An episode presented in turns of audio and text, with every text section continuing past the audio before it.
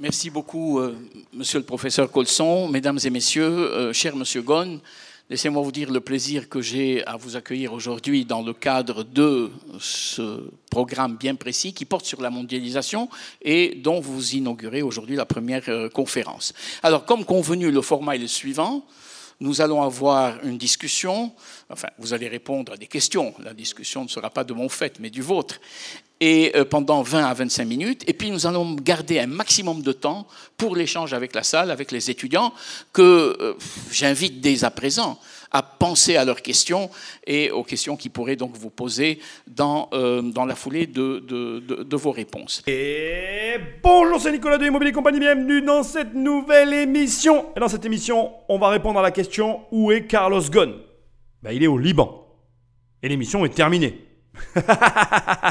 Ça, c'est rapide, c'est clair, c'est direct. Carlos Ghosn est au Liban. Et si je t'en parle dès le début de l'émission, c'est parce que là, on part pour une série assez exceptionnelle sur un personnage exceptionnel. Carlos Ghosn, on va décortiquer son fonctionnement. Mais avant, et vraiment excessivement rapidement, parce que c'est, tu vas comprendre, tout ça, ça va durer très longtemps, je vais te rappeler l'usage. Tu peux, bien évidemment, et si tu veux soutenir ces émissions, surtout je te le conseille, prendre le téléphone d'un ami, l'abonner sauvagement à l'émission ou laisser un commentaire et des étoiles là où tu écoutes le podcast. Sinon, on peut travailler ensemble en allant sur immobiliercompagnie.com dans l'onglet formation. Tu télécharges la formation, elle s'appelle 1 million. Bon, ok, tu la téléchargeras pas parce que elle est payante, mais je t'aide quand même à avoir un million d'euros de patrimoine à la banque. Alors, à crédit, c'est vrai, mais je t'aide quand même. Sinon, tu vas dans l'onglet livre et là, tu peux télécharger gratuitement. Par contre, ce coup-ci, les 100 premières pages de mon livre, Devenir riche sans argent. Sinon, Toujours sur cette page, tu peux acheter le livre Devenir riche sans argent. Et là, c'est une toute autre histoire parce que c'est un bouquin qui non seulement relate ma vie, mais te donne des clés sans aucune publicité pour toi aussi reproduire dans ta vie un système qui soit bénéfique au niveau financier. Je fais très court et très rapide aujourd'hui, très concis. Pourquoi? D'abord, merci d'être toujours aussi nombreux à m'écouter, mais surtout, on part pour une énorme trilogie sur Carlos Ghosn. Vraiment, j'ai fait un choix euh, très particulier qui est le suivant de, bien évidemment, bah, commencer par où est Carlos Ghosn, mais surtout dans cette émission, qui est Carlos Ghosn Ce sera plutôt la question, parce que là où il est, j'ai déjà répondu, il est au Liban. Donc maintenant, on va voir Carlos Ghosn avant que tout ne périclite. Si tu vis dans une grotte, moi qui vis dans une grotte médiatique, je suis même au courant de ce qui s'est passé il y a maintenant deux ans, enfin quelques années on va dire, euh, au niveau de Renault par rapport à Carlos Ghosn et le Japon on va voir cette partie-là, mais au tout début de toute histoire, il faut commencer avant même l'histoire de Carlos Ghosn, au moment où Carlos Ghosn était réellement au sommet euh, de sa réussite. Et ce qui est important pour moi, et je veux vraiment le préciser, c'est que tu abordes cette série d'émissions avec le plus de neutralité possible. Alors oui, tu as le droit de ne pas aimer Carlos Ghosn. Oui, tu peux tout à fait me dire, écoute, euh, je n'aime pas euh, Renault, je n'aime pas la marque. Bref, à ne pas aimer Nissan, à ne pas aimer les marques que portait Carlos Ghosn, mais dans tous les cas, on va avoir ici le portrait d'un entrepreneur qui, à mon sens, est ultra intéressant. Et pour commencer, on va faire abstraction de l'histoire et se concentrer sur le roi d'une industrie qui aujourd'hui est en pleine mutation, l'industrie automobile. Et on va découvrir ensemble, eh bien, j'ai un peu envie de te dire euh, ce qui s'est passé. Et pour ça, moi, j'aime bien un peu suivre un plan très simple que je vais te donner tout de suite. Il y, a, quand même quelque chose qui est assez frappant, c'est qu'on consiste que s'il n'y a pas d'écrit, il n'y a pas de travail. non, mais ça, c'est. Non, non, mais attendez, attendez, c'est très ça. Donc, moi, à la limite, j'ai pas travaillé. moi, ça fait 20 ans que je suis à la tête. J'ai pas travaillé parce que je n'écrivais jamais. Vous n'allez jamais trouver un rapport écrit par Carlos Ghosn. Donc, moi, j'ai jamais travaillé. J'ai jamais travaillé parce que vous n'allez pas trouver un écrit fait par moi. Donc, j'ai pas travaillé, j'ai bullé tout le temps. Moi, je suis un industriel. Hein. Hmm. Moi, je regarde des faits, je fais pas de la théorie. Je regarde ça, je, dis, la capitalisation boursière. Renault a perdu 5,5 milliards d'euros en capitalisation boursière à une période où toutes les actions automobiles montaient. Nissan a perdu 10 milliards de dollars en capitalisation boursière au moment où toutes les capitalisations boursières augmentaient. Bon, quelle est votre conclusion? Si vous avez une équipe qui perd tous ses matchs, est-ce que vous pouvez dire, ah, c'est une superbe équipe? Ils sont payés par Nissan totalement, mais totalement illégal. Nous avons protesté, tout le monde s'en fout. Euh, et au bout d'un certain moment, vous dites que finalement, vous êtes, euh, vous êtes le dindon de la farce, quoi. Ce plan, eh bien, tu le connais, c'est un petit peu thèse, antithèse, synthèse, mais on va le modifier pour des raisons, euh, on va dire, pratiques.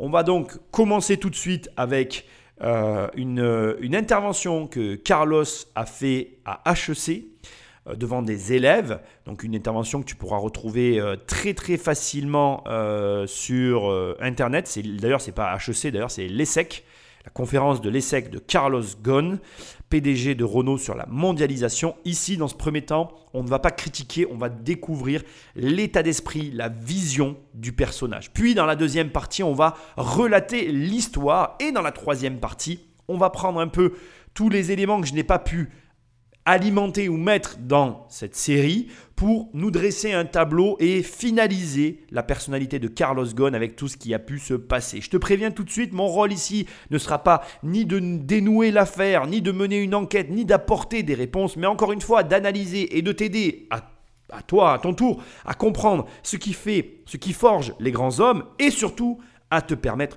de le reproduire dans ta vie. Accroche ta ceinture, mets le contact, prends un long trajet parce qu'on a beaucoup de choses à voir. Patrick Magneto Alors, euh, cher Monsieur Ghosn, la première question, c'est au fond la mondialisation.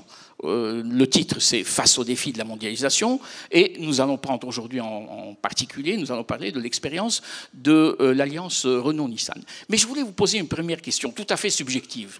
Quand on est un grand patron, quand on est un grand industriel à la tête d'une grande entreprise, d'une grande alliance, Comment on ressent, sur un plan, j'allais dire, presque subjectif, euh, la mondialisation? Est-ce qu'il y a quelque chose qui change? Est-ce que c'est des frontières qui tombent? Est-ce que c'est des facilités de communication?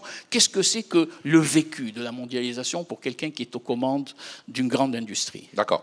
Euh, écoutez, D'abord, je parle en tant qu'entrepreneur. Hein. donc, euh, c'est surtout sous cet angle que je réponds à la, question. Puis vous me demandez de répondre de manière très, très subjective. Moi, je dis, mondialisation, c'est deux choses qui viennent tout de suite à l'esprit. C'est ouverture et exigence. Voilà, c'est ça la mondialisation. Ouverture et exigence. Euh, euh, ouverture, c'est évident. Euh, ouverture des marchés, ouverture sur les cultures, ouverture sur les opportunités. Il y a une notion d'ouverture qui est énorme. D'ailleurs, on dit que quand il y a un effort contraire à la globalisation, on ferme. On ferme les frontières, on ferme les échanges, on ferme, etc. Donc, il y a cette notion d'ouverture qui est très importante, qui d'ailleurs qui est pas récente, parce qu'il y a eu des vagues de mondialisation dans l'histoire de l'humanité qu'on peut, peut citer, mais celle qui vient d'intervenir est très importante pour une raison très simple, c'est parce qu'elle est appuyée très fortement par l'évolution technologique, on aura l'occasion d'en parler. Donc ouverture. Et exigence, forcément, parce que euh, dès que vous parlez d'ouverture, vous parlez de compétition, vous parlez de concurrence, et automatiquement beaucoup plus euh, d'exigence. Donc c'est ouverture et exigence. Ouverture, exigence, mais aussi contrainte et rivalité. Qu'est-ce que ça change? Est-ce que c'est les règles du jeu qui ont changé? Est-ce que euh, la pression de l'opinion publique, à un moment donné, va venir aussi? Ah Oui, oui, bien sûr, bien sûr, bien sûr. Mais vous voyez, dans tous les cas, il n'y a pas de mouvement, euh, il n'y a pas de mouvement de ce type. Euh, qui se fasse dans l'harmonie totale, dans l'acceptation par... Ça, n'existe pas. Il n'y a, a, aucun mouvement aussi positif qu'il soit qui ne puisse à un certain moment être contesté. Pour une raison très simple, c'est que tous les mouvements humains euh, entraînent des excès, tous les mouvements humains vont contrarier un certain nombre d'intérêts, et ceux qui subissent ces excès ou ceux qui subissent ou dont les intérêts sont vexés, forcément sont contre. Donc, je dirais, ça c'est tout à fait naturel. Mais ce qu'il faut, c'est au-delà des passions, des émotions, regarder est-ce que objectivement, qu'est-ce que objectivement apportent ces mouvements? Parce que finalement, nous ne sommes pas dans un domaine politique, nous sommes dans le domaine de l'entreprise. Et dans l'entreprise, ce qui importe, c'est pas tellement ce qu'on dit, c'est pas tellement ce qu'on pense, c'est même pas tellement ce qu'on fait. Ce qui est important, c'est ce qu'on obtient. Ce qui est important, c'est la transformation de la réalité. C'est la performance, c'est la réalisation, c'est le résultat qui compte. Alors, d'une certaine manière, l'entrepreneur ne peut pas être euh, dans la même conception que le politique ou que le penseur, ou que, etc. Il n'est pas. Parce que lui, il regarde sous l'angle performance, réalisation. Dites-moi finalement, finalement, vous, vous valez ce que vous obtenez en matière de résultats c'est notre credo à nous. Euh, euh, il n'existe pas de grands chefs d'entreprise avec des résultats minables. Ça n'existe pas. Donc, les grands chefs d'entreprise, euh, ben, ils sont jugés sur la croissance de leur entreprise, valorisation de leur entreprise, sur la profitabilité de leur entreprise, sur l'emploi créé dans l'entreprise, sur les impôts payés par l'entreprise. Il y a des résultats derrière. Hein. C'est comme ça que vous dites Ah, c'est un grand patron. Ah, c'est un bon patron. Vous ne dites pas c'est un type qui est très bien, parce qu'il parle bien, il sort des grandes écoles, il est ceci, il se comporte bien, il parle telle langue. Non, ça, c'est secondaire. Ce qui est important, c'est finalement, on regarde les résultats qui sont obtenus, et à partir de là, on en déduit qu'il y a des choses qui, sont faites qui sont très bien. Donc, quand on regarde la mondialisation sous cet angle, euh, ben, il est évident que la mondialisation, même si elle va être freinée de temps en temps, elle va être déviée de temps en temps, elle va y avoir des coups d'arrêt, des incompréhensions, indéniablement, elle va continuer, sous une forme ou sous une autre. Peut-être pas sous la forme qu'on a connue au cours des dernières années, mais peut-être sous une forme différente, compte tenu des résistances que l'on rencontre aujourd'hui et à laquelle on attribue un certain nombre de problèmes à la mondialisation, justement, et d'autres problèmes qui n'ont rien à voir avec la mondialisation, qu'on colle aussi sur le dos de la mondialisation. Donc tout ça, ça vient dans le sens de, il faut regarder objectivement les effets, et en fonction de ces effets, se dire est-ce que c'est quelque chose qui va continuer ou pas. La première chose qu'il y a à souligner sur son intervention, c'est la façon dont il répond. Tout d'abord, il valide à son interlocuteur la bonne compréhension de ce qu'il a dit. Il dit d'accord, donc il valide qu'il a bien compris la question. Ensuite, il cadre son discours. Il dit je vais répondre en tant qu'entrepreneur. Et j'aimerais que tu remarques aussi que toutes les réponses de Carlos Ghosn sont très concises. C'est-à-dire que personnellement, quand j'entends sa façon de répondre, je vois là ce que je qualifierais d'un meneur d'hommes. Ici, on est en 2016, je ne t'ai peut-être pas déjà cadré l'allocution que nous sommes en train d'écouter. On est au sommet de sa gloire et on est très loin d'imaginer que dans quelques années, il va connaître une débâcle euh, magistrale, presque orchestrée, fomentée par une firme Renault, que en France nous connaissons bien, mais qui est en fait une association Renault, Mitsubishi, Nissan ou Renault, Nissan, Mitsubishi, peu importe l'ordre. Bref, la suite de l'histoire, on aura le temps d'en parler dans le prochain épisode. Pour l'instant, on se concentre donc ici. On a Carlos Ghosn qui répond aux questions d'un président de l'ESSEC. Et je trouve que sa façon de répondre déjà note le meneur d'homme qu'il est. Et ça, c'est important que tu l'intègres, parce que je ne crois pas que tu puisses avoir quelconque résultat si ton rapport à l'autre n'est pas tel qu'il est là. C'est-à-dire que réellement, Carlos Ghosn, même physiquement, il impose le respect. Et dans ses mots, sa façon d'être, on a à peine commencé. Là, j'analyse vraiment réellement que sa façon de parler, que, que tu verras qu'il aura toujours en fait. C'est quelqu'un qui recadre, qui valide, qui invalide, qui redirige. On sent vraiment que c'est quelqu'un qui a eu l'habitude d'avoir la position qu'il a eue durant toutes ces années. Et ça, tu le verras dans son histoire dans le prochain épisode. Bon, donc déjà, je, veux que ce soit dit parce que j'apprécie de, voir tout de suite comment euh, voilà, il valide, il recadre, il dirige. Et là, il développe ensuite donc son idée en répondant à la question sur la mondialisation et en nous donnant des informations que je trouve capitales, intéressantes et pertinentes aussi.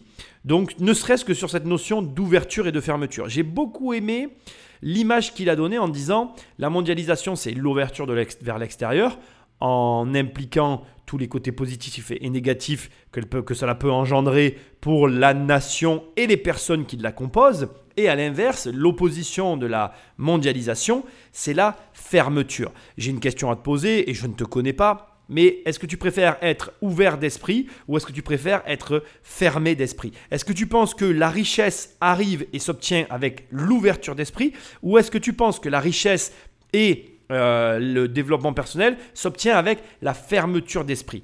Toujours pareil, j'insiste, mais je ne te connais pas, mais j'ai une petite idée de la réponse vers laquelle tu tends. Parce que dit comme ça, immédiatement, tu te dis, ah ben oui, peu importe d'ailleurs ta position et ton idée vis-à-vis de la mondialisation, tu comprends que l'ouverture est la meilleure chose qui puisse t'arriver pour atteindre les objectifs que tu convoites. Et ça me paraît logique que la suite de sa réponse s'oriente vers le changement de règles parce que évidemment que tu ne peux pas euh, induire, choisir des changements sans que cela apporte des changements de règles. Ça fait un peu pléonasme, mais c'est la réalité. C'est-à-dire que si tu t'ouvres vers l'extérieur, tu t'ouvres pour le meilleur comme pour le pire. Et la seule question que, qui se pose et qu'on va avoir l'occasion de creuser avec Carlos Ghosn, c'est est-ce que cette ouverture t'apporte plus de points bénéfiques que de points négatifs, plus de points positifs pardon que de points négatifs, ou à l'inverse, vas-tu obtenir plus de points négatifs que de points positifs? Mais encore une fois, essaye de traiter cette réponse non pas par les plus et les moins, mais toujours pareil, par l'ouverture d'esprit. Est-ce que finalement, et ça c'est une vraie question, est-ce que ce qu'on obtient en retour de nos comportements n'est pas du tout une question de positivité ou de négativité, mais plus justement une question d'ouverture et de fermeture. Est-ce que tu crois que quelqu'un qui est ouvert d'esprit, il a tendance à plus voir les points négatifs ou à plus voir les points positifs? Est-ce que tu crois toujours pareil qu'une personne qui est ouverte d'esprit, même si elle a une accumulation supérieure de points négatifs, ne se concentrera pas uniquement que sur les points positifs? La vérité, c'est que moi, je crois, et je peux me tromper, mais j'ai tendance à croire que l'ouverture d'esprit, elle entraîne forcément une majorité de points positifs, parce que si tu es ouvert, tu vas avoir de la positivité. Alors, il est très honnête, et j'aime beaucoup le discours qu'il tient.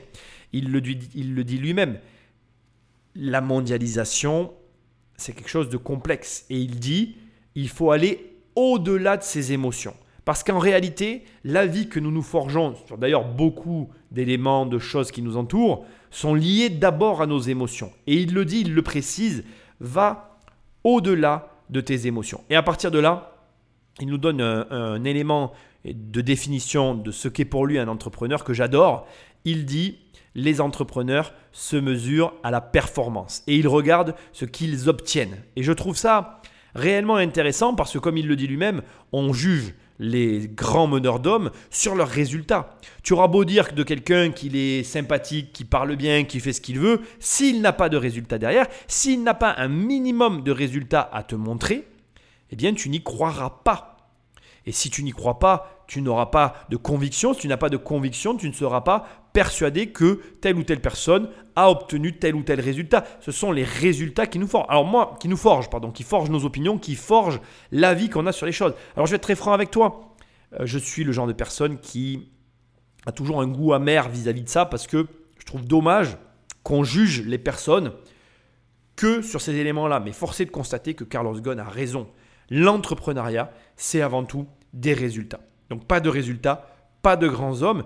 Et c'est là que ça devient intéressant. La mondialisation qui s'immisce dans ce, comment je vais dire, dans ce game, eh bien, elle a pour conséquence, je vais aussi dire, la complexification, l'augmentation de la difficulté de cette compétition qui est déjà féroce. J'ai un exemple à te donner qui va peut-être te parler. Prends les élèves actuels qui sortent de l'école avec le bac et qui s'inscrivent sur Parcoursup, qui est une plateforme nationale destinée à regrouper l'ensemble des élèves pour les inscriptions sur les grandes écoles, les hautes études. À mon époque, Parcoursup, ça n'existait pas. Et Parcoursup a une particularité à mon sens, c'est que ça a rehaussé le niveau. À mon, époque, toujours pareil, quand tu allais voir une haute école, ils recevaient des dossiers et on était jugé sur l'ensemble des dossiers. Mais sur l'ensemble des dossiers, tu n'avais pas le reflet national du niveau français post-bac. Donc, Parcoursup a eu quoi comme conséquence? Il a eu une conséquence toute simple, c'est qu'il a ben, produit de la data. Hein. Je suis désolé de dire ce terme-là ici, ça paraît surprenant, mais c'est une réalité. Et cette data, elle a mis en concurrence tous les meilleurs résultats. Il ne peut pas y avoir d'oubli. Par exemple, à mon époque, il pouvait très bien y avoir le meilleur élève de la meilleure session, de la meilleure année du bac, qui décide de faire une année sabbatique. Et celui-là, il n'apparaissait pas dans les résultats.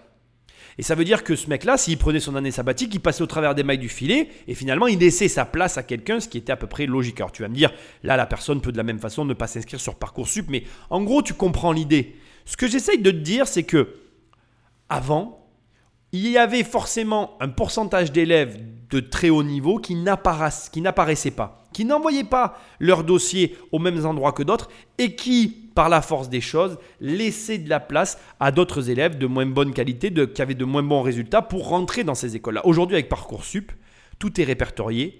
Les grandes écoles voient les résultats et comme le dit Carlos Ghosn, eh bien cette compétition est accrue parce que on, a accès à l'information. Et aujourd'hui, non seulement il y a la mondialisation, mais il y a les téléphones portables. J'ose, j'espère, j'ose imaginer en tout cas, que tu as la mesure de ce que nous sommes en train de vivre. Et plus que jamais, tu as accès toi aussi à ces informations et donc tu peux débloquer des revenus, des compétences et tout un tas d'éléments qui peuvent être bénéfiques si tu les utilises et très négatifs si tu ne les utilises pas. En réalité, ce que ne dit pas Carlos Ghosn ici et qui est très intéressant mais qui va te dire plus tard, c'est qu'aujourd'hui, tu as tout ce qu'il faut dans, ton, dans ta main, dans ton téléphone et à ta maison sur ton ordinateur pour devenir un champion. J'ai un ami dans mon entourage, et qui est d'ailleurs aussi un collègue de travail, parce que je travaille aussi avec lui, qui a passé de chez lui pendant plusieurs mois un diplôme pour devenir développeur et qui a changé sa vie en quelques mois de Covid en multipliant son salaire parce qu'il est devenu développeur. Et ce que j'essaye de te dire, c'est que toi aussi aujourd'hui, tu peux transformer ta vie. Tu as accès, grâce à Coursera, à Harvard. Tu as accès au monde. Si tu t'y refuses, c'est ton problème. Mais si tu t'y refuses, tu deviens médiocre, tu deviens la personne en bas de la liste. Alors oui, avant, tu pouvais passer entre les mailles du filet et tu avais une chance de réussir, entre guillemets, ta vie, bien que je ne pense pas qu'on puisse réussir sa vie. On réussit pas sa vie, on vit sa vie, mais ça c'est un autre débat. Bref, mais tu peux réussir à te hisser au-delà des revenus et des salaires que nous connaissons dans nos régions pour aller chercher des revenus anormaux par rapport à tes origines et à là où tu habites grâce à tout ça. Mais si tu décides de ne pas utiliser ces outils, comme le dit Carlos Ghosn, tu les subis. Et là, en introduction magistrale du haut de, son siège de PDG, directeur, je ne sais pas trop quel était son qualificatif à cette époque, mais bref, de ce qu'il représentait à ce moment-là pour Renault, Nissan, Mitsubishi, il est en train dès le début de te donner une immense leçon qui est la suivante. Oui, la mondialisation peut être une arme qui va jouer en ta faveur ou une arme qui va jouer contre toi. Dans tous les cas, c'est toi qui choisis, c'est toi qui as le choix. Choisis ton camp parce que c'est toi qui choisis. Et Carlos Ghosn, comme il le dit lui-même, il ne faut pas se méprendre. Oui, la mondialisation entraîne son lot de problèmes. Certains sont de son fait, d'autres ne le sont pas. Mais la réalité, c'est que toi et moi, en tant qu'individus, c'est nous-mêmes qui choisissons de nous positionner par rapport à elle, la mondialisation, et qui décidons si oui ou non on en tire parti ou pas. La balle sur ce coup-là est dans ton camp. Écoutons ce qu'il a d'autre d'intéressant à nous apprendre. Alors, précisément sur les contraintes, sur les, euh, le déroulement d'une mondialisation qui peut affronter des obstacles, qui peut avoir des conséquences, des retombées, notamment sur le plan social. Est-ce que vous comprenez euh, les, la frilosité qui peut ah accompagner certains milieux? Je ne parle pas de politique, mais je parle de milieux industriels, y compris en France. Est-ce qu'on est, frileux? Mais, bien sûr. Mais bien sûr. Mais je vais vous donner des exemples. C'est évident, c'est évident que euh, la mondialisation implique, puisqu'elle est plus exigeante, elle implique une certaine crainte. Vous savez, c'est la crainte tout à fait saine, tout à fait normale, tout à fait humaine de quelqu'un qui est un peu en compétition. Bon, euh, de dire, bon, bah, finalement, est-ce que je vais être à la hauteur? Est-ce que je vais confirmer que je suis euh, la personne la plus valable pour faire telle ou telle tâche? C'est tout à fait normal. Mais attention, en face de cette exigence qui provoque une certaine crainte des acteurs, il faut savoir qu'il y a un avantage énorme hein, pour le consommateur. Il faut quand même se poser la question de savoir comment ça se fait qu'au cours des dernières années, tout d'un coup, l'inflation a disparu. Malgré toutes les tentatives d'inonder euh, les marchés avec des capitaux, des taux d'intérêt négatifs, je dirais la facilité avec laquelle les entreprises peuvent emprunter, etc., les conditions. Et, toutes les banques centrales aujourd'hui sont en train d'essayer de réveiller l'inflation. Ce qui est assez extraordinaire, parce que quand nous, nous étions gamins, ils passaient leur temps à vouloir lutter contre l'inflation. Absolument. Ils faisaient tout pour que l'inflation baisse à 10%, 5%. Bon, actuellement, ils font tout pour la réveiller. Euh, la Banque centrale japonaise, elle essaye d'arriver à 1 ou 2% ils n'y arrivent pas. La, banque euh, américaine, la, Fed, elle essaye aussi de réveiller l'inflation, la BCE, etc. Et pourquoi ça? Bah, Je vais vous dire qu'il y a une résultante qui provient du fait que l'ouverture des marchés, la globalisation, qui entraîne l'exigence et la compétition, fait que, certes, il y a un certain freinage qui se fait au niveau des salaires, mais il y a aussi beaucoup de freinage qui se fait au niveau des prix. C'est-à-dire qu'il y a une sorte d'amélioration, de, il y a une sorte de compétition qui se fait, mais qui se fait des deux côtés, c'est-à-dire aussi bien de ceux qui travaillent que euh, au, niveau de ceux qui consomment. Écoutez ce passage après le Covid, personnellement, ça me fait sourire. Parce que là, il nous donne une vision que je trouve très intéressante, qui me fait réfléchir, qui pourrait presque même alimenter certains esprits euh, qui sont qualifiés aujourd'hui de complotistes, même si je déteste ce terme, excuse-moi, hein, je ne veux pas que tu crois que je qualifie qui que ce soit ou que j'accuse qui que ce soit d'être complotiste. Je n'aime pas du tout ce, comportement. Mais effectivement, je trouve assez ironique que finalement, on écoute ici une conférence de 2016, et c'est bien qu'on ait accès à tout ça. Parce que On a quelqu'un ici, un, énorme patron. Il faut quand même que tu saches que quand euh, tu travailles chez Renault et que, l'État est ton actionnaire, tu discutes avec le président, tu discutes avec des ministres. Tu as d'office, de par le parti pris, en tout cas de par les actions détenues euh, par l'État français, un droit d'accès à, j'allais dire à la Maison Blanche, le mec se croit aux USA, euh, à l'Élysée. Et c'est très intéressant d'avoir cette information parce que là, on a quelqu'un qui nous dit, ça fait des années qu'ils essayent de réveiller l'inflation, sans succès, qu'ils s'y mettent tous de tous les côtés. Toi comme moi, on a connu les taux euh, très bas, voire négatifs, ce qui correspond donc à cette volonté de réveiller l'inflation. Et là, maintenant que le Covid est passé, l'inflation est là. Je trouve ça vraiment très amusant parce que euh, ça sonne un petit peu comme euh, le résultat d'une volonté. C'est mon opinion. Encore une fois, voilà, comme je t'ai dit tout à l'heure quand je te dis complotisme, c'est parce que on pourrait croire ou imaginer que je sous-entends que presque tout ça s'embrique parfaitement au point où c'est volontaire. Je ne sais pas si ça l'est, parce que le paradoxe, c'est que j'ai une réelle conscience de ce que peut coûter en soi euh, une pandémie, donc j'ai quand même des gros doutes, bien que là encore, avec le développement des 100 milliards, laisse-moi euh, sous-entendre simplement que je trouve ça aussi amusant, mais bon bref, passons. Au demeurant, Ici, il t'explique que donc il y a cette volonté depuis plusieurs années de réveiller l'inflation, qui est bien réelle et qui est euh, soutenue par tous les pays du monde. Donc, quand il te parle des États-Unis et du Japon, tu, vas me dire, mais non, Nicolas, il a parlé que des États-Unis et du Japon. Mais pour moi, dès l'instant que tu as les États-Unis, le Japon et l'Europe, on va dire que ces trois pays-là, à eux seuls, donnent le là. Alors surtout les États-Unis et le Japon, qui représentent un pourcentage énorme de l'économie mondiale. Je dirais que l'Europe suit un petit peu le pas, bien qu'on commence un petit peu à peser dans l'équation, mais ça c'est encore un autre débat. Au demeurant, ce que toi tu dois retenir, c'est que euh, cette volonté de disponibiliser l'argent est aussi un avantage. Et c'est marrant de voir, en tout cas moi c'est ce qui m'amuse dans cette discussion-là, la, la conscience que peut avoir quelqu'un comme ça. Il est aux premières loges. Alors tu vas me dire oui mais c'est normal qu'il sache ça. Oui, certes, mais on sent que, en tout cas moi dans le ton qu'il emploie, j'ai cette sensation qu'il est à la fois au courant, à la fois pas lié à tout ça. C'est très étrange l'impression que j'ai dans le discours qu'il vient d'avoir.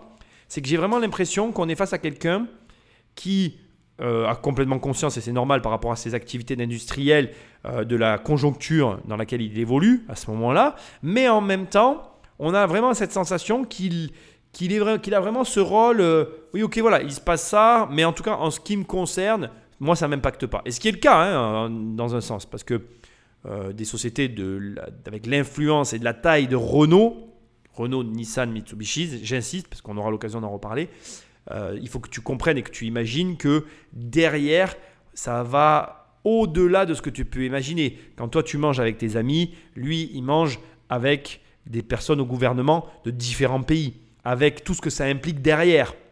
Ça, c'est quelque chose que tu ne peux pas mesurer. Ça lui donne cette vision qu'il a là, c'est cette, cette, espèce de vision que j'ai du mal à décrire, qui est à la fois je suis concerné, mais je suis détaché.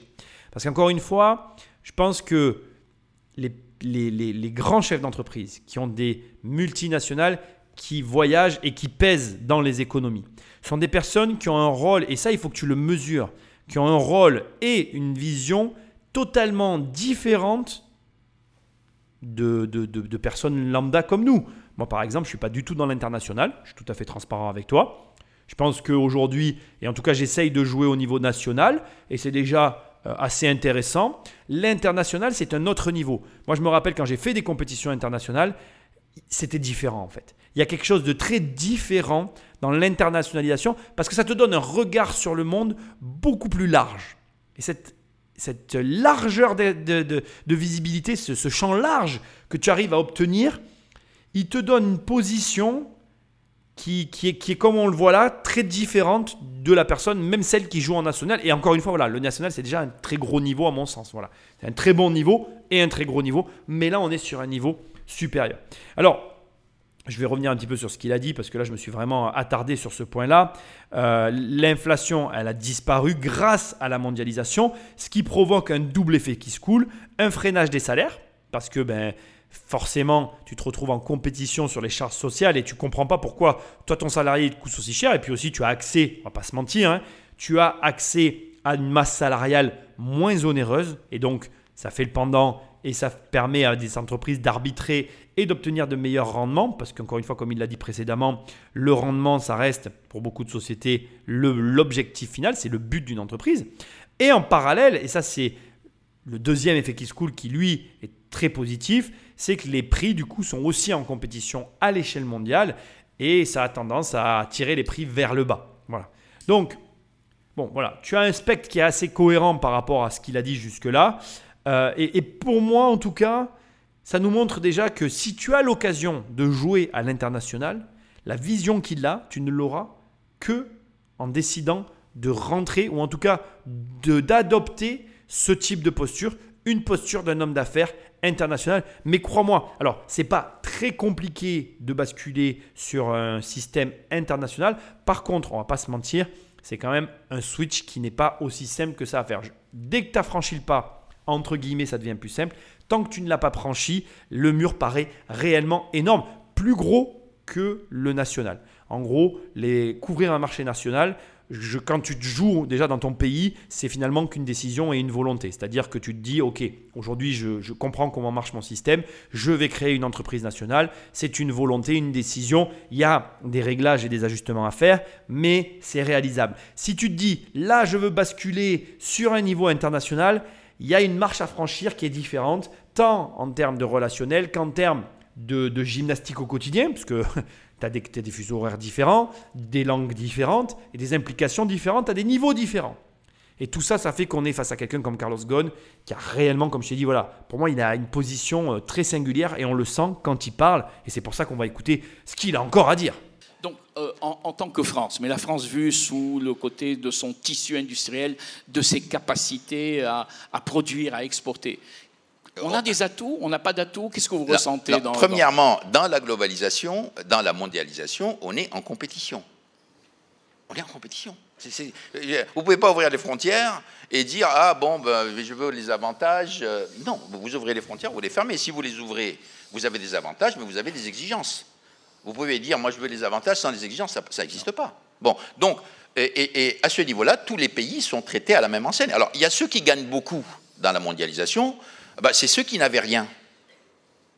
Ceux qui n'avaient rien. Bah, ceux qui n'avaient rien, euh, euh, c'est aujourd'hui euh, 80% de la population mondiale. Hein. C'est les puissances émergentes C'est tous les pays émergents, les pays en développement. Il euh, n'y a qu'à voir ce que était la Chine il y a 15 ans, ce qu'elle est aujourd'hui, ce que l'Inde était il y a 15 ans, ce qu'elle est aujourd'hui, ce que le Brésil était il y a 15 ans, ce qu'elle est aujourd'hui, ce que la Russie était il y a 15 ans, ce qu'elle est aujourd'hui. Et, je vous nomme euh, euh, des pays comme l'Iran, etc. Il, faut, il faut voir ce que c'est. Il faut voir ce que c'est. Donc, il y a eu des grands gagnants, d'une certaine, certaine manière, parce qu'on partait de très très bas mais il y a aussi beaucoup plus d'exigences sur les pays développés, parce que la croissance, maintenant, n'est pas quelque chose qui vient par elle-même, c'est quelque chose qui doit se mériter. Alors, il y a des atouts, évidemment qu'il y a des atouts. Il y a, énormément d'atouts. Euh, euh, sinon, toutes les grandes entreprises euh, iraient s'installer, je ne sais plus où, ce n'est pas le cas. Les grandes entreprises font des arbitrages, elles font des arbitrages qui sont des arbitrages rationnels, et dans ces arbitrages rationnels, elles font un partage des tâches dans lesquels chacun des pays, notamment les pays développés, essentiellement prennent en compte un certain nombre de décisions qui sont plus en ligne avec leur niveau de développement, avec l'embauche qu'on y fait, etc. Bon, c'est le cas de Renault dans le cadre de la France, c'est le cas de, Nissan dans le cadre du Japon. Alors, évidemment, euh, on, est maintenant partout et on se développe partout. Renault vient de rentrer en Chine, Renault vient de s'installer en Inde, Renault a de gros investissements en Russie. Ça n'a pas du tout vidé la France, au contraire. Aujourd'hui, on continue, on se développe en France, on embauche euh, en France, mais on ne le fait pas n'importe comment. On le fait de manière à ce que ce soit durable. Et pour que ce soit durable, il faut que ça fasse du sens. C'est-à-dire qu'il faut créer en France ce qui correspond aux forces de la France, et il faut créer dans d'autres pays ce qui correspond à la force d'un certain nombre de pays. Alors, il y a quelque chose qui est très... Alors, je parle là aussi en tant qu'entrepreneur, il y a quelque chose aussi qui est absolument indéniable, en tous les cas pour notre industrie, c'est que vous ne pouvez plus, vous ne pouvez plus produire lien, euh, loin de vos marchés. Ça, c'est une réalité. Et ça, c'est facilité par la, par la globalisation. Euh, aujourd'hui, 96% des, des, voitures vendues en Chine sont produites en Chine. 96 ou 97% des voitures vendues en Inde sont produites en Inde. Euh, pratiquement la Russie, avec la dévaluation du rouble, euh, plus de 97 ou 98% des voitures vendues en Russie sont fabriquées en Russie. C'est fini. Euh, le modèle dans lequel vous êtes basé quelque part, puis vous exportez vos produits, c'est fini. Hein. Ça, c'est valable pour des niches, pour un certain nombre de composants très pointus, etc. Mais si vous voulez vraiment, là encore, je parle de l'entreprise qui se préoccupe de sa durabilité.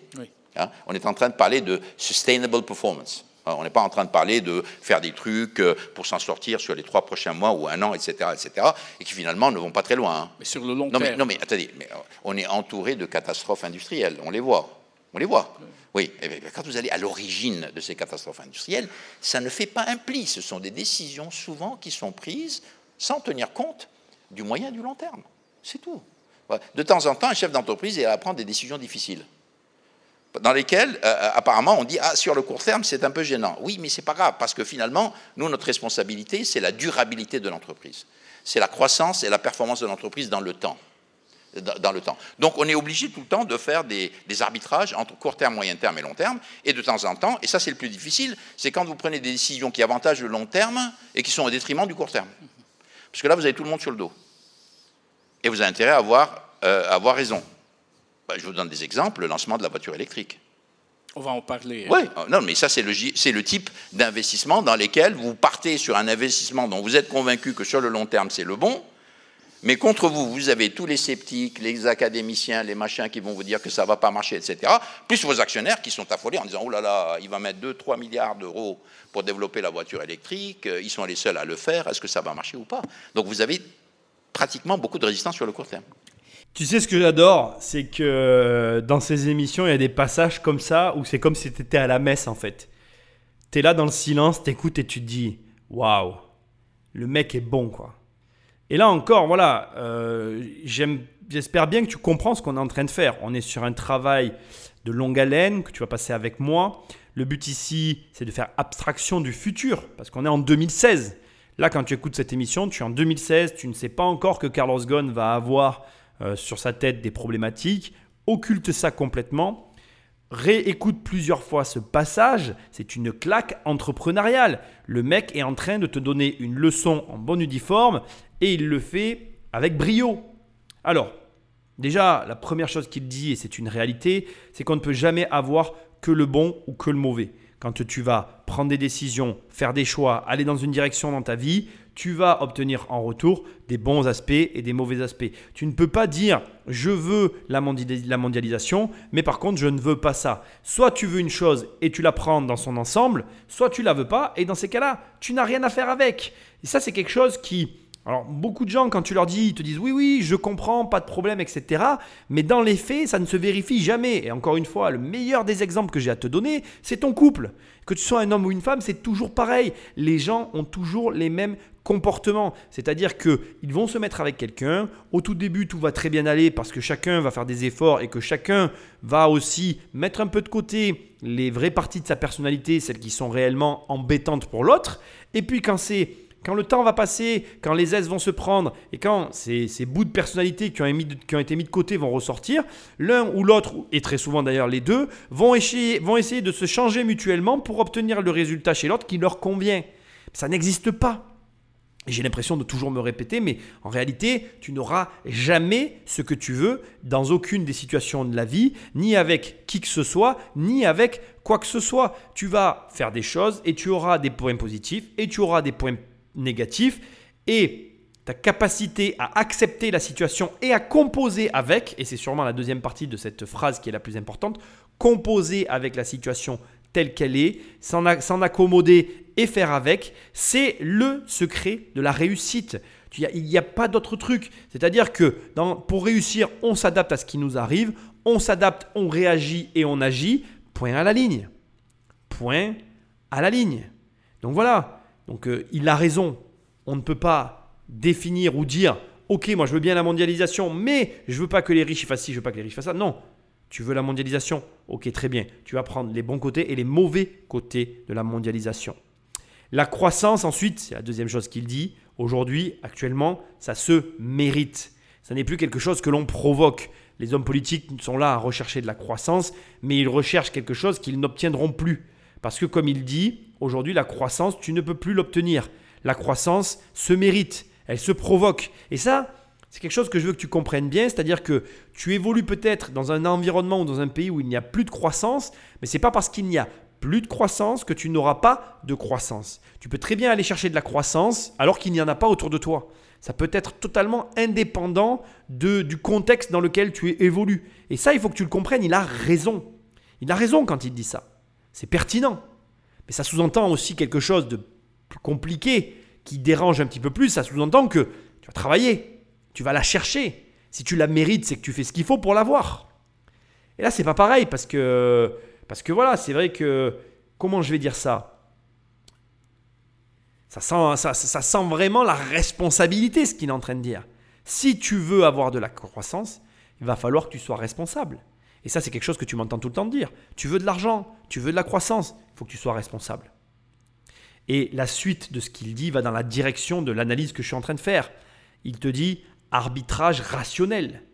Les entreprises aujourd'hui, avec la mondialisation, font des arbitrages rationnels parce que tout simplement, elles ont besoin de s'implanter dans d'autres pays, elles ont besoin aussi de tirer le meilleur de chacun des pays, et donc il n'y a pas de sociétés qui prennent ou qui volent ou qui font je ne sais quoi avec je ne sais quel salarié, non. Il y a aujourd'hui une offre qui est donc globalisée et qui permet aux sociétés de pouvoir faire un choix. Et un choix qui est rationnel par rapport à leur situation. Et donc ces arbitrages qu'elles font, il est légitime et tu vas devoir faire les mêmes. Et je t'encourage à faire les mêmes. Parce que tu ne peux plus raisonner purement et simplement qu'avec ton pays. Il y a des années de ça, moi je disais qu'il fallait sortir de ces départements et d'aller dans plusieurs départements parce que la plupart des Français restent toute leur vie dans le même département et que maintenant on est obligé de se déplacer pour gagner de l'argent. Mais dans les années qui arrivent et très bientôt, il va falloir avoir le même comportement avec les pays. Tu vas devoir te déplacer dans différents pays et ne pas voir ça de façon négative, mais au contraire, comme le dit ici Carlos Ghosn, faire des arbitrages rationnels pour tirer le meilleur et obtenir du coup le meilleur avec, comme je l'ai dit avant, les bons et les mauvais côtés. Alors, ça sous-entend quoi? Et là aussi, il en, parle. Et ça, c'est peut-être un petit peu plus euh, sous-entendu, mais je vais, il le dit plus ou moins. Pour moi, ça sous-entend aussi que tu vas devoir avoir une vision honnête de tes forces et de tes faiblesses.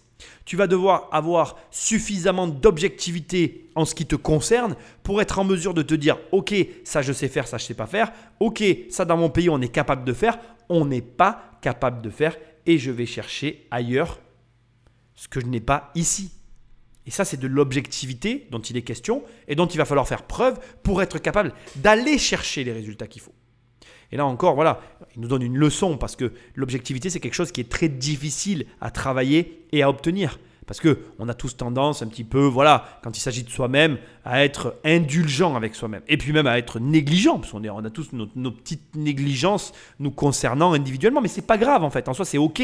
Le but c'est juste que toi tu comprennes que malgré tout ça, va falloir que tu aies cette espèce d'honnêteté envers toi-même, de dire à un moment donné, ok, là ça va plus, je vais me tourner vers tel pays, telle région, telle population pour répondre à mon besoin. Alors moi, il y a aussi un autre truc qu'il a dit qui me fait halluciner. Encore une fois, voilà, il faut bien comprendre que cette émission est enregistrée post-Covid et ça me fait, ça me donne vraiment note à réfléchir. Il dit que c'est plus possible aujourd'hui. On est encore une fois en 2016. Il dit ça n'est plus possible de produire loin de ces marchés. Et ça, c'est très amusant parce que quand je vois toutes les vagues et tout ce qu'on a pu entendre euh, à droite et à gauche sur Internet des, de différents acteurs du marché par rapport à ça, euh, je pense en l'occurrence aussi au dropshipping, ça me fait doucement rigoler parce que à ce stade, tu te rends vraiment compte que voilà, il y a des personnes comme ça. Carlos Ghosn, c'est un Français, tu y avais accès.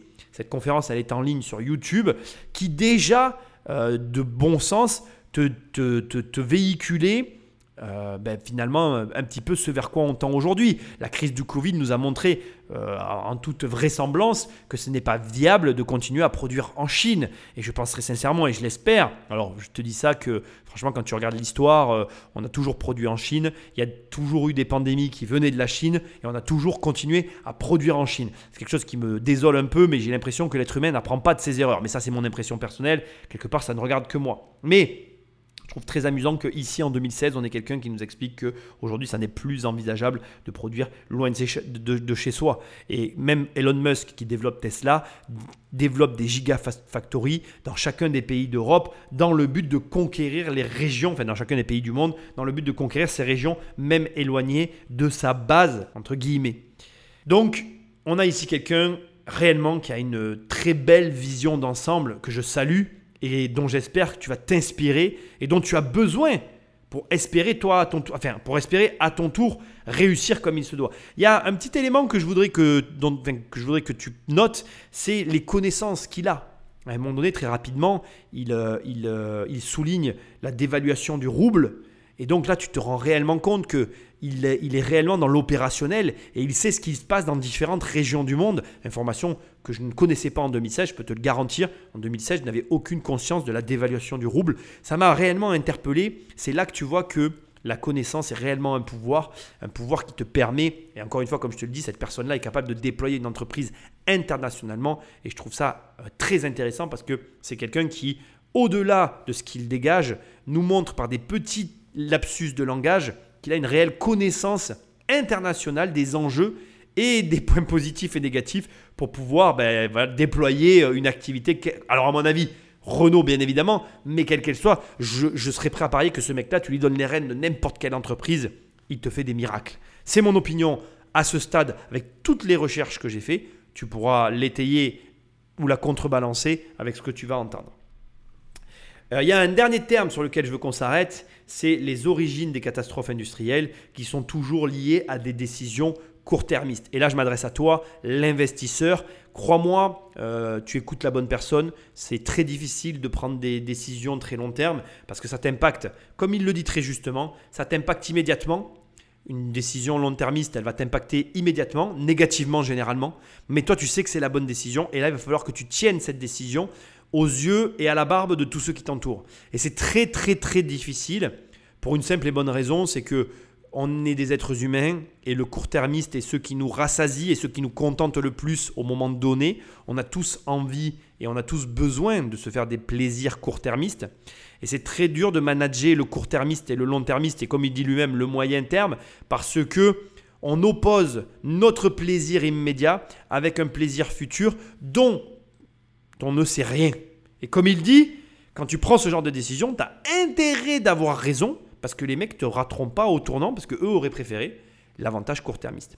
Et là, c'est quelque chose, euh, voilà, je vais être franc avec toi, il n'y a aucun moyen de te l'apprendre, il faut l'expérimenter pour le comprendre. C'est quelque chose qu'on apprend à l'école de la vie. C'est pas quelque chose, enfin, on le retranscrit comme on le fait là et on le véhicule, mais ce n'est pas quelque chose que tu vas pouvoir euh, comprendre en profondeur, pas en tout cas tant que tu l'as pas vécu. Tu es obligé de le vivre pour réellement l'appréhender dans sa mesure complète.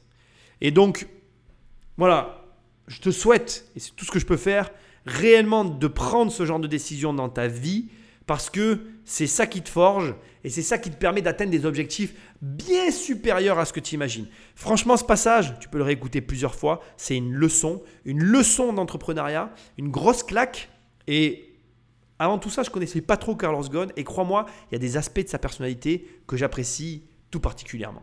Et alors, pour terminer sur la mondialisation, tout le discours qui se tient, alors je sors un petit peu du domaine de l'entrepreneuriat, sur les retombées de la mondialisation, le dysfonctionnement, faut-il réguler la mondialisation?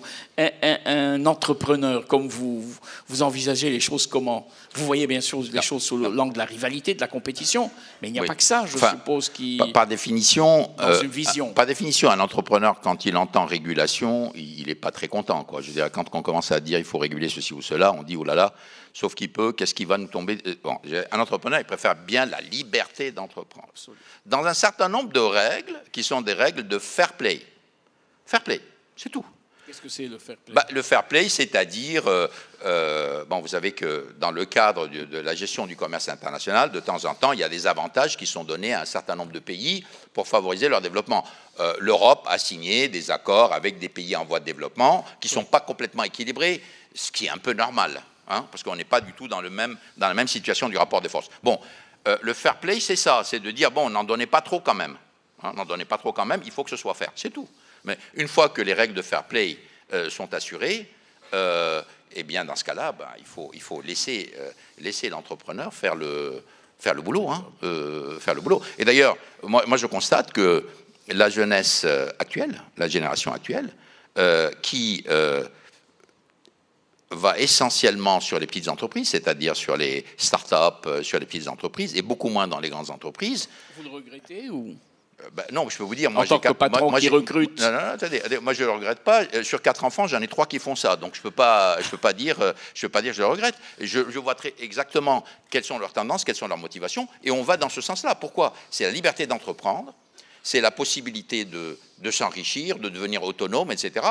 Avec aussi assumer le fait qu'on peut se planter. Il faut quand même pas oublier que 9 startups sur 10 euh, ne voient pas le jour. Enfin, ou, ou dire à un certain moment. Bon, ils prennent ce risque. Les jeunes veulent prendre le risque. Ils bossent beaucoup plus que dans une grande entreprise. Ils touchent souvent beaucoup moins que dans une grande entreprise, mais ils le font quand même. Ceci veut dire que quoi? Ça veut dire que cette génération, et d'ailleurs ce qu'on voit aujourd'hui en France, aux États-Unis, etc., on le voit au Japon, en Chine, en Inde, partout. Ça veut dire que finalement, ce sens de vouloir entreprendre, entreprendre dans le sens de je suis avec ma petite équipe et je veux contribuer au changement technique, euh, social, service, etc., c'est très fort. C'est très fort. Et là, on ne veut pas de régulation, on ne veut pas des gens qui nous disent voilà toutes les règles. On veut un espace dans lequel on puisse innover, changer, en respectant un minimum de règles, ça oui.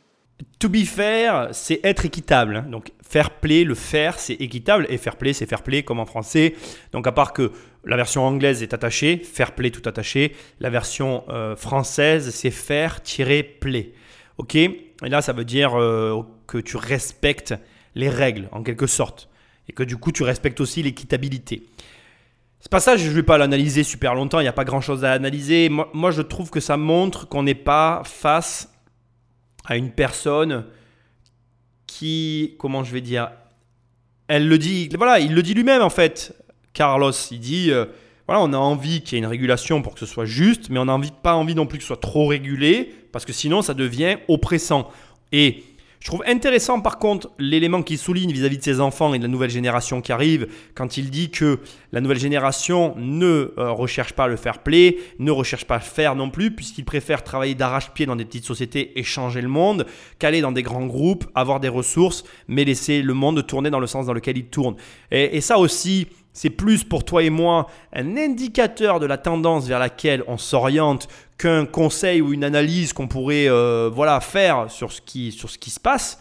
Euh, et, et- et ça doit te permettre aussi de déduire, à mon sens, une certaine forme de consommation qui est en train de se profiler. Un jour, il y a quelques années en arrière, j'ai un ami qui m'a dit, pour l'immobilier, il n'est pas du tout là-dedans, il déteste l'immobilier, il veut pas investir dans l'immobilier et tout, mais on avait une discussion intéressante parce que lui, il était dans le monde des startups, il m'a dit, tu sais, dans le monde des startups, on n'aime pas trop l'immobilier parce que ça bouge beaucoup, parce qu'on se déplace beaucoup, et il me disait que pour lui, sa vision du monde vis-à-vis de- ben, sous l'angle de la startup, c'était qu'il y aurait de plus en plus de logements meublés, euh, de logements euh, prééquipés, parce que les gens auraient de moins en moins de choses et qui vont favoriser le déplacement et qui vont pouvoir aller à gauche et à droite. Alors, l'avenir ne lui a pas donné raison, puisqu'entre-temps, il y a eu le Covid et je crois que ça va marquer euh, les populations. Bon, ça, c'est mon opinion personnelle, mais voilà. Mais je pense qu'effectivement, il y a quand même plusieurs mondes aujourd'hui qui s'affrontent. Je pense que la mondialisation, c'est justement le regroupement de couches de différentes sociétés. Et je pense qu'aujourd'hui, il y a plus de place pour plus de marchés. Alors c'est assez bizarre, je vais t'expliquer. Qu'on n'avait pas vu et qu'on pouvait pas voir et qui va, à mon avis, tendre vers, vers, vers- enfin qui va tendre, enfin comment dire, non, ce qu'on n'avait pas vu, qu'on n'est pas voir et qui va plus, de plus en plus arriver, c'est justement qu'en fait, comme on va se mondialiser, on va avoir des regroupements de tendances qui vont permettre à des micro-marchés d'exister. Je m'explique.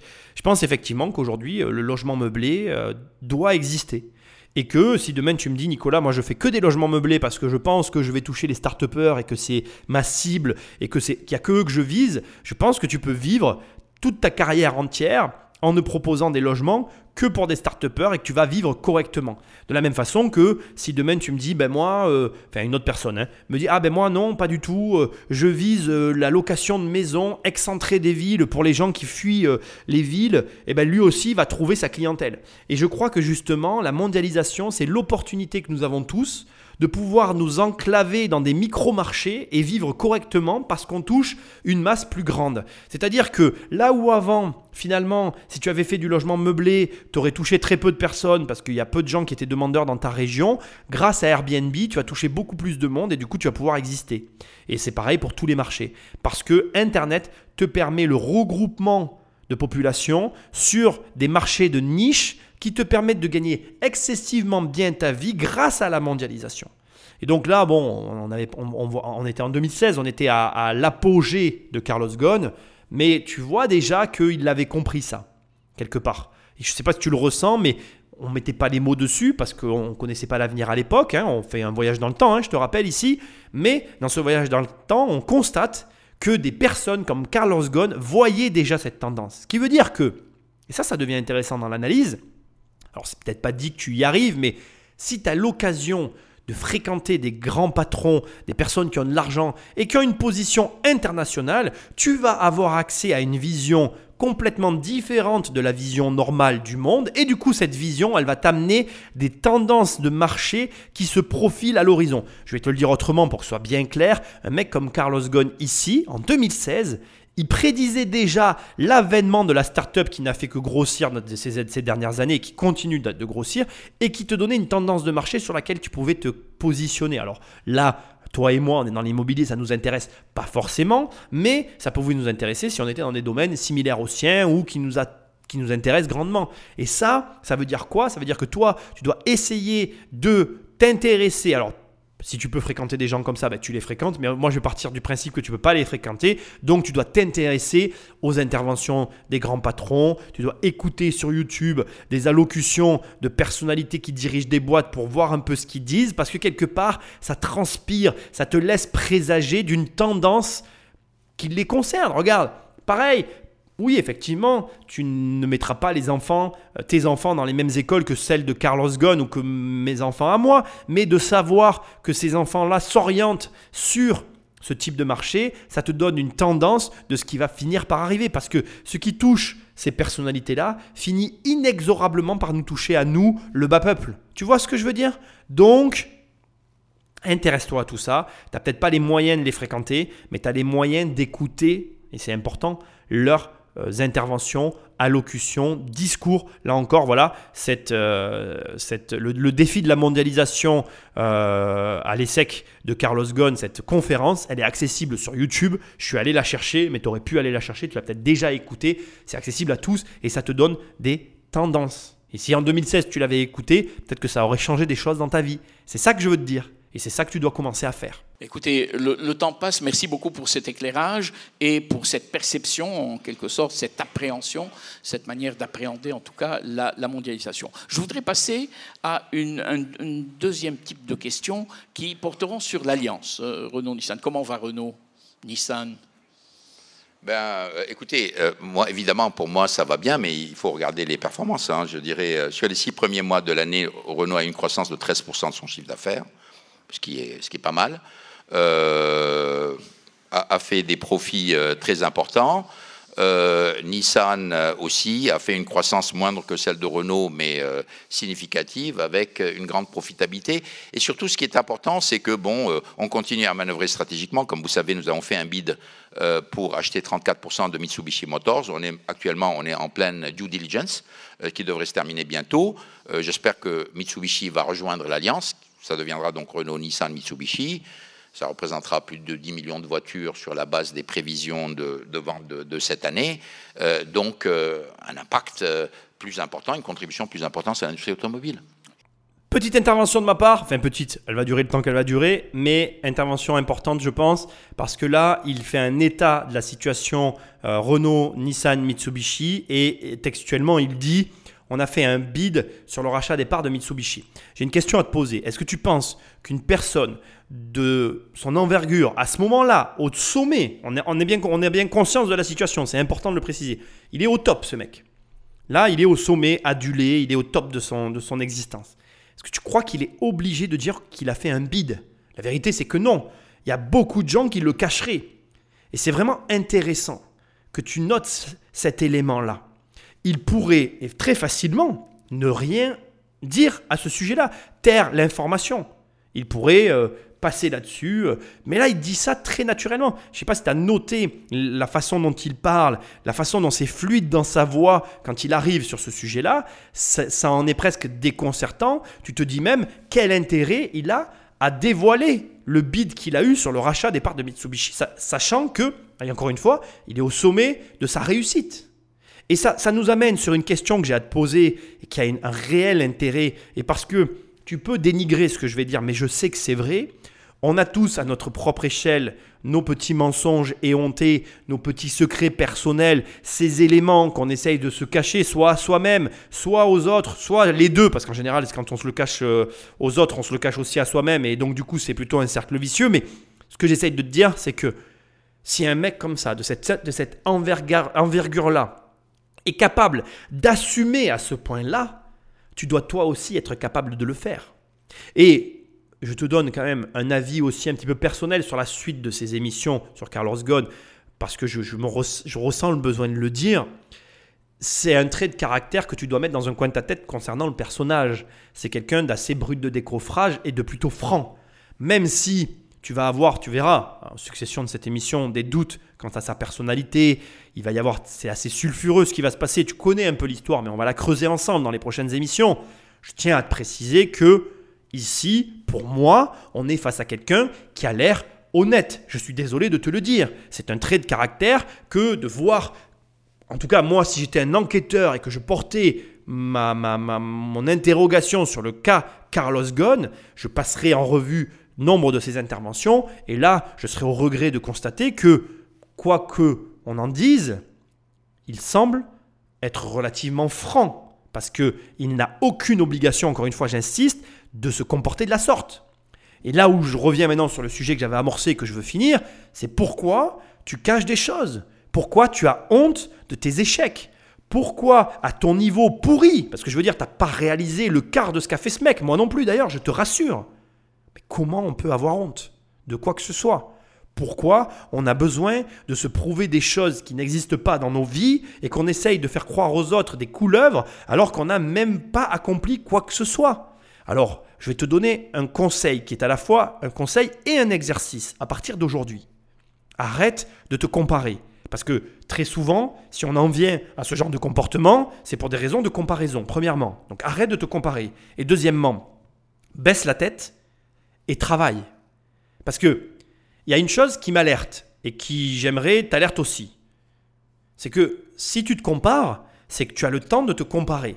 C'est que tu prends le temps à un, moment donné dans ta vie de regarder les autres, de te comparer et de réfléchir à ces sujets-là, qui t'amènent à un moment donné à te dire ah mais moi j'ai pas fait ceci, j'ai pas fait cela, et donc du coup tu vas commencer à modifier la réalité, à raconter des balivernes sur des choses où le pire tu es capable de les réaliser. Alors au lieu de te masturber le cerveau à raconter des choses inutiles, commence à passer à l'action à ton échelle pour arri- arriver au résultat que tu convoites et pour que en lieu et place de raconter du pipeau, tu racontes la réalité de ce que tu fais. Arrête de rêver ta vie et commence à vivre ton rêve. Et si le rêve commence par des petits boulots de merde et des choses qui ne conviennent pas du tout à ton ego ni à ta vision que tu as de la vie, ça n'est pas grave. Rappelle-toi que tous, autant que nous sommes, à un moment donné dans nos vies, on a galéré. Même Carlos Ghosn. Et on va le voir dans le prochain épisode. Par exemple, et je te le rappelle, j'ai vendu des chaussures à un moment donné de ma vie où vendre des chaussures était la dernière chose que je voulais faire parce que j'avais été marchand de biens, parce que j'avais gagné bien ma vie. Mais j'ai dû faire 3-4 pas en arrière pour mieux recommencer à marcher.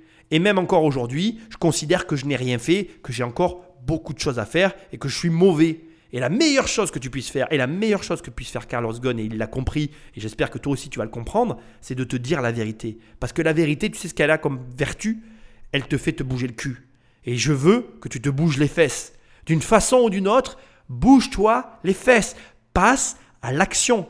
Il n'y a que l'action qui t'amènera des résultats. Mais attention, trop souvent, on n'a pas les résultats qu'on veut parce que l'action qu'on mène, elle est construite sur un mensonge que l'on se fait à soi-même. Et ça, personne ne te le dit. Donc arrête de te mentir à toi-même, arrête de mentir aux autres et de te mentir à toi-même. Dis-toi une fois pour toutes la vérité, assis-toi devant une feuille, écris tes objectifs, écris là où tu en es, écris les étapes qu'il va falloir franchir pour atteindre l'objectif et commence par te demander si oui ou non tu es capable de faire ce qu'il faut pour arriver à ces premières étapes. Et si tu n'es pas capable, c'est pas grave. Dans ces cas-là, tu sais ce que tu vas faire? Tu changes tout simplement d'objectif jusqu'à ce que tu puisses écrire des étapes que tu es capable de réaliser.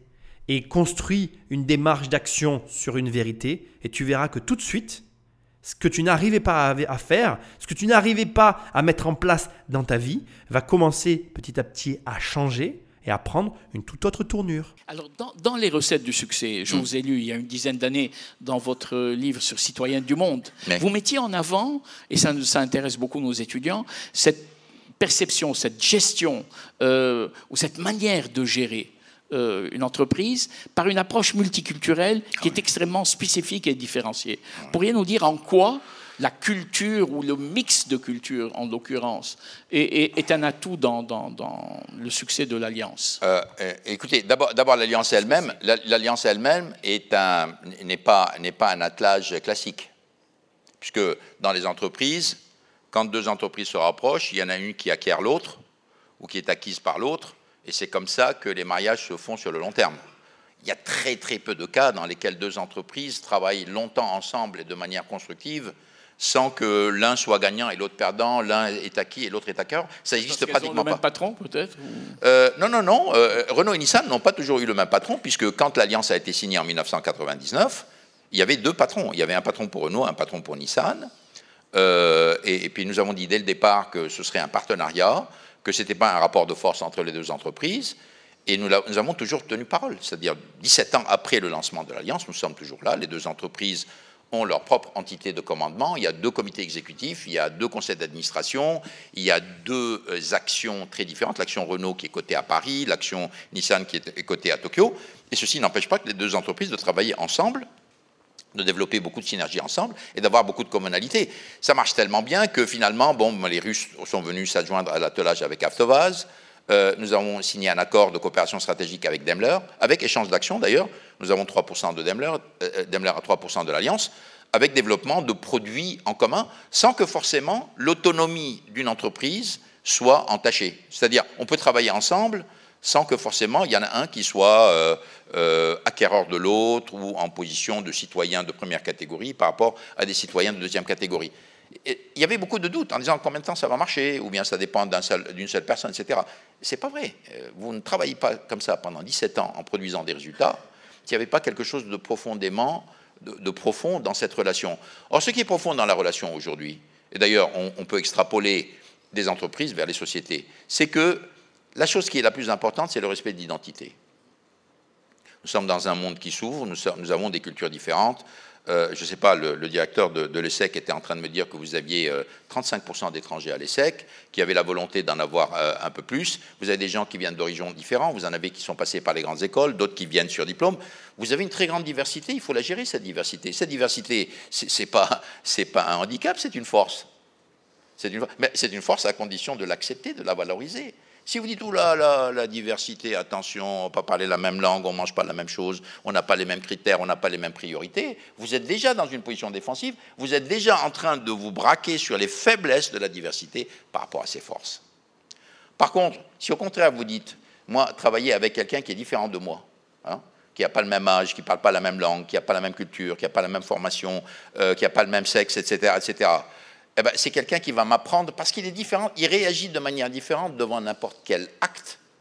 Eh bien, ça, c'est source de richesse parce que quelque part, il va me donner des idées, je vais lui donner des idées. Nous allons regarder ensemble un problème, nous n'allons pas voir de la même façon, nous allons forcément apporter des solutions plus riches. Ça, c'est plus difficile, forcément. C'est plus difficile. Hein. Vous savez, quand vous mettez deux ingénieurs, un français et un japonais, pour travailler ensemble, ils mettent du temps pour collaborer. Pourquoi Ils ne parlent pas la même langue, ils n'ont pas la même formation, ils n'ont pas les mêmes critères, ils n'ont pas les mêmes références. Ça prend du temps, c'est vrai, il y a un investissement de départ. Mais après, c'est beaucoup plus puissant parce que les solutions qui sortent sont de meilleure qualité et elles sont beaucoup plus riches parce qu'elles sont le résultat de deux cultures. Bon, alors, vous pouvez multiplier ça par 3, par 4 ou par 5. Donc, ce que je suis en train de vous dire, la diversité, elle est difficile elle est difficile. C'est une réalité qui est difficile. Bah, vous savez très bien vous-même, bon, je dirais, euh, euh, en général, quand vous voulez sortir, vous avez envie d'avoir des copains du même âge que vous, qui sont de la même formation, euh, du même, etc., etc. Vous cherchez l'uniformité parce que c'est un endroit où vous êtes confortable. Par contre, dès qu'il y a diversité, c'est plus compliqué. Sauf que, dans le management, D'abord, la diversité est une réalité, la réalité de la mondialisation, mais deuxièmement, souvent, les solutions qui sortent du travail dans la diversité sont beaucoup plus riches et beaucoup plus fortes et beaucoup plus durables. Très longue intervention de Carlos Ghosn, mais très intéressante. Et moi, je vais me focaliser sur deux points. L'un qui, je pense, est un petit peu what the fuck intéressant, et le deuxième que tu as déjà euh, plus qu'entendu puisqu'il l'a martelé concernant l'apologie qu'il vient de faire de la diversité. Donc on va parler de diversité dans un second temps. Je vais me concentrer au tout départ sur Renault Mitsubishi, Nissan, et le fait que, comme il dit, il a réussi à, à générer une alliance, à mettre en place une alliance sur laquelle personne ne tire réellement parti de l'autre et où tout le monde finalement est gagnant-gagnant. J'aimerais que tu prennes une seconde le temps de réfléchir et de te dire que à ce niveau-là, et quand je dis à ce niveau-là, on parle de société internationale, est-ce que tu penses que c'est simple d'arriver à se dire que tu vas collaborer?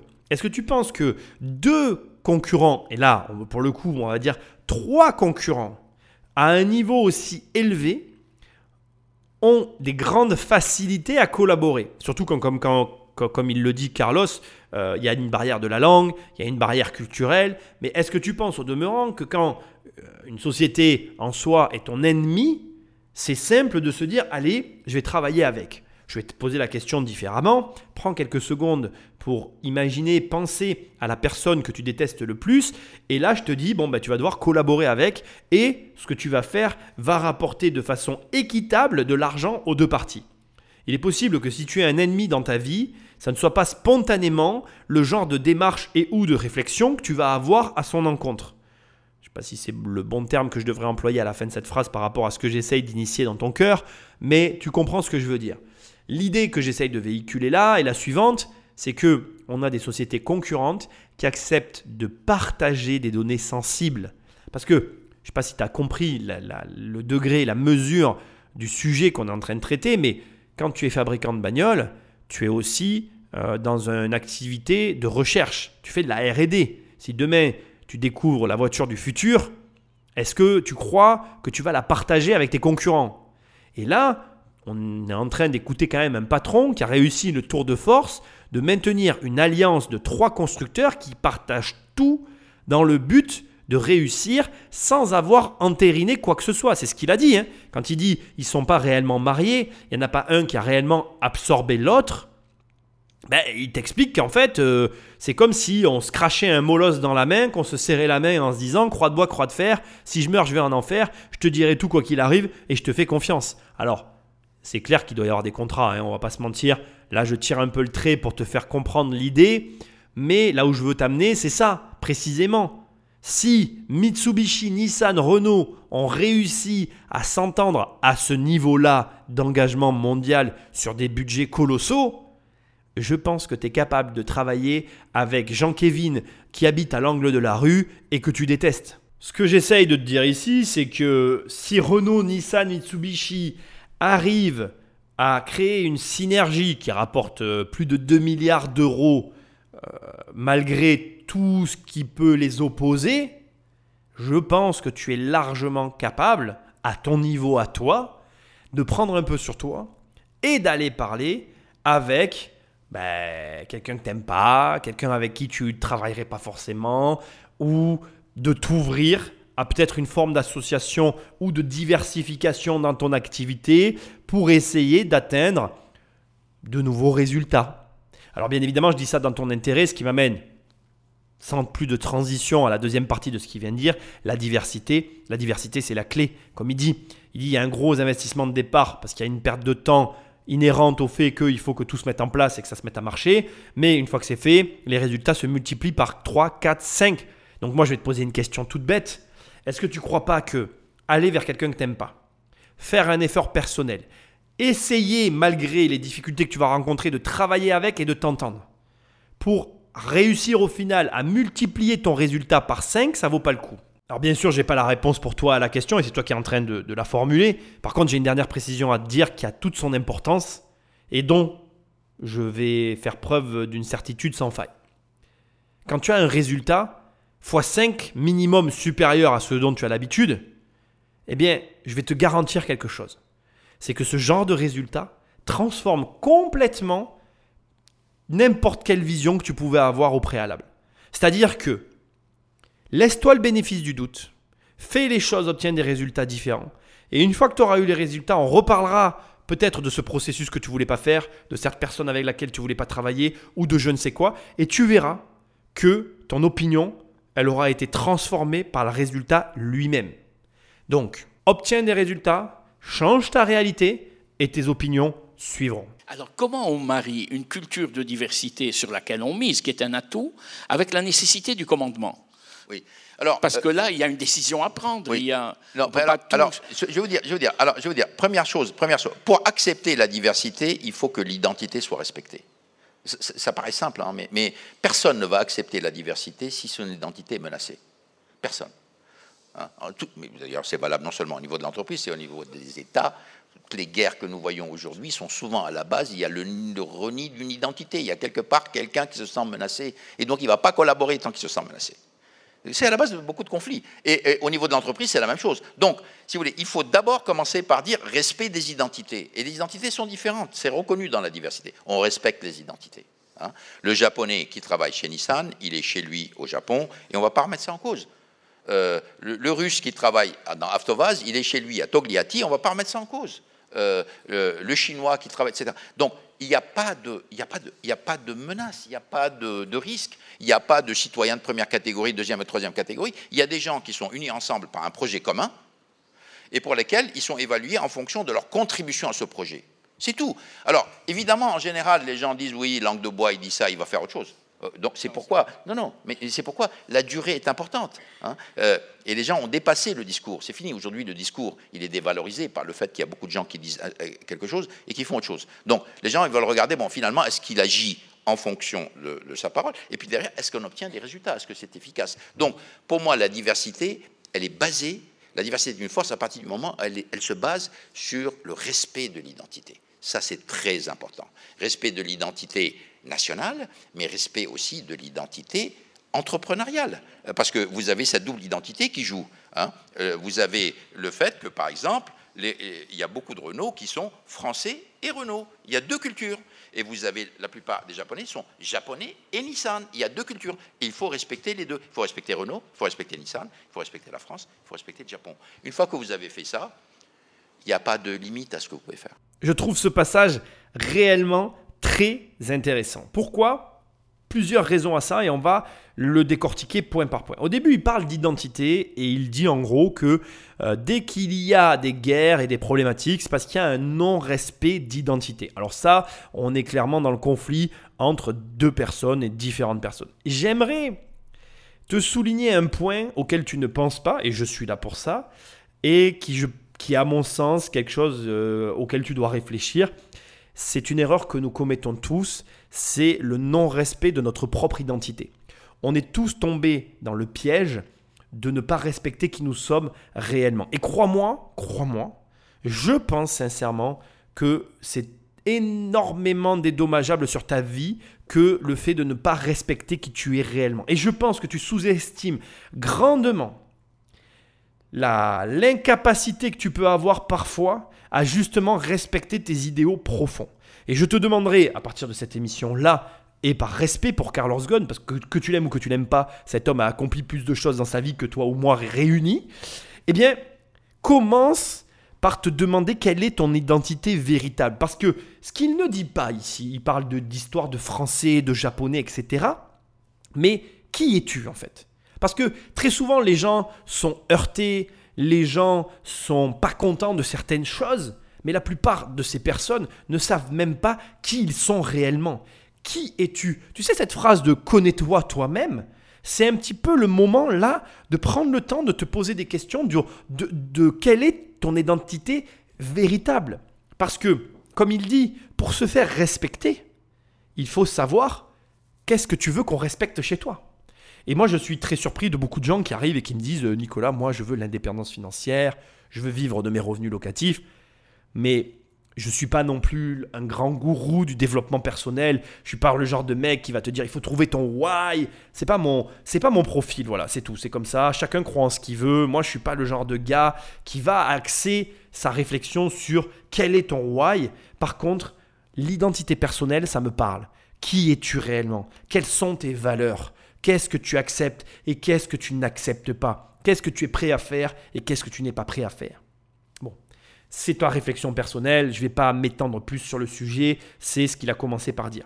Ensuite, il parle de langue de bois. Il dit les gens n'aiment pas la langue de bois et c'est une réalité. D'ailleurs, il rebondit directement en parlant du discours politique et en faisant une allusion où il dit voilà, en gros les leaders et, par rapport aux employés, ce qu'ils ne devraient plus faire, c'est euh, demander ou dire ce qu'on doit faire et ne pas s'appliquer à eux-mêmes ce qu'ils demandent que justement on mette en pratique. En gros, arrête de, de, arrête de dire quoi faire et commence par faire ce que tu dis. Voilà, c'est ça en gros ce qu'il essaye d'expliquer. De, et je suis d'accord avec lui. Je pense que si aujourd'hui on est complètement écœuré, complètement détourné de tout ce qui peut se passer sur la scène politique entre autres, mais sur la scène médiatique de façon générale, c'est que un, on est agacé de la langue de bois et on est agacé de tous ces donneurs de leçons qui ne sont pas capables à appliquer à eux-mêmes ces, toutes ces choses qu'ils disent. Et de deux, on est aussi agacé de la bienséance nauséabonde et du bien-pensant qu'on nous, nous imposons tous les uns les autres avec ces discours qui ne sont pas clivants, sans aucune profondeur, sans, aucune, sans aucun impact que peuvent véhiculer la plupart de ces personnes publiques. Il y en a marre de toutes ces personnes qui n'ont pas d'avis ou qui ont l'avis que tout le monde a. Enfin, moi, personnellement, ça m'agace. C'est vrai que, alors je ne sais pas si c'est français, je ne sais pas si c'est lié à notre culture, mais en tout cas, je pense que euh, on n'a pas de personnalité aujourd'hui qui soit suffisamment clivante, avec des avis suffisamment tranchés, pour nous donner envie de nous retourner vers la politique, les médias, etc., les choses traditionnelles qui, qui, qui comment dirais-je, qui euh, meublent le paysage culturel français actuel. Alors après, attention, je veux quand même préciser une chose importante, je n'ai vécu dans ma vie que en France. J'ai été dans d'autres pays, mais pas suffisamment pour faire genre euh, je connais les cultures des autres pays. Ce n'est pas vrai. Je ne sais pas comment c'est ailleurs, mais j'ai l'impression que c'est très prononcé chez nous. Et donc il nous reste une troisième question pour respecter le chemin de fer qu'on avait établi au départ. Euh, L'avenir de Renault, l'avenir de l'automobile au-delà de Renault, c'est quoi? Est-ce que vous ressentez les, contraintes, les contestations écologiques, l'opinion publique qui se soucie beaucoup de. Oui, non, mais il y a beaucoup de contraintes, mais il y a surtout beaucoup d'opportunités. Hein. C'est-à-dire que. Euh, moi, si vous voulez, quand j'ai rejoint euh, constructeur automobile, on était dans une période dans laquelle les gens se disaient ah mais la voiture ça devient une commodité, finalement tout ça ça va passer dans les pays euh, en voie de développement, c'est le moins cher qui va gagner, etc., etc. C'est pas du tout le cas. Qu'est-ce qui se profile aujourd'hui Quand vous regardez notre produit, je parle de notre produit d'abord, hein, parce que c'est finalement, euh, nous faisons d'abord des produits et puis nous vendons des services. Mais notre produit, notre produit, il va être de plus en plus électrifié. Émission, zéro émission. Voiture électrique, hybride, plug-in hybride, etc. Il va être de plus en plus connecté. Plus personne n'a envie de monter dans une voiture dans laquelle il ne peut ni téléphoner, ni communiquer, ni avoir son email, ni voir, etc. C'est fini ça c'est du passé. Donc changement très profond au niveau de l'électronique de bord. Troisièmement, autonome. Beaucoup de gens ont envie de dire, il y a un moment, j'ai envie que la voiture me conduise plutôt que de conduire quand je suis dans un embouteillage en ville, quand je suis dans un trafic routier intense sur euh, l'autoroute, je n'ai pas envie de conduire. Et tout ça, ça vient. Tout ça, ça vient. C'est des changements colossaux au niveau du produit, c'est des changements colossaux au niveau des compétences du constructeur automobile. Mais là, je ne suis pas en train de parler de Star Wars euh, dans 20 ans. Hein. Je suis en train de vous parler de voitures qui vont arriver en 2019-2020. Et, la seule, le seul doute sur toutes ces technologies, je ne parle pas de l'électrique, l'électrique est déjà là, mais sur la voiture connectée et autonome, le seul doute, c'est est-ce que le régulateur va accepter que vous conduisiez votre voiture avec vos mains dans les poches ou autre part, et avec votre regard à l'intérieur de la voiture plutôt à l'extérieur? Parce qu'aujourd'hui, je vous rappelle que vous n'avez pas le droit de faire ça. Hein. Aujourd'hui, quand vous êtes dans la voiture et que la voiture est en mouvement, vous êtes obligé d'avoir les deux mains sur le volant et vous êtes obligé de regarder la route. Sinon, vous êtes verbalisé. Bon. Donc, ça, c'est la conduite légale. Et vous n'avez pas le droit de détacher. Donc, si vous développez des voitures autonomes, des voitures connectées, mais que vous n'avez pas le droit d'enlever ni vos mains du, volant, ni votre regard sur la route, ça ne sert à rien je suis en train de rajouter des coûts et de la technologie dans la voiture, et vous, vous n'aurez aucun avantage.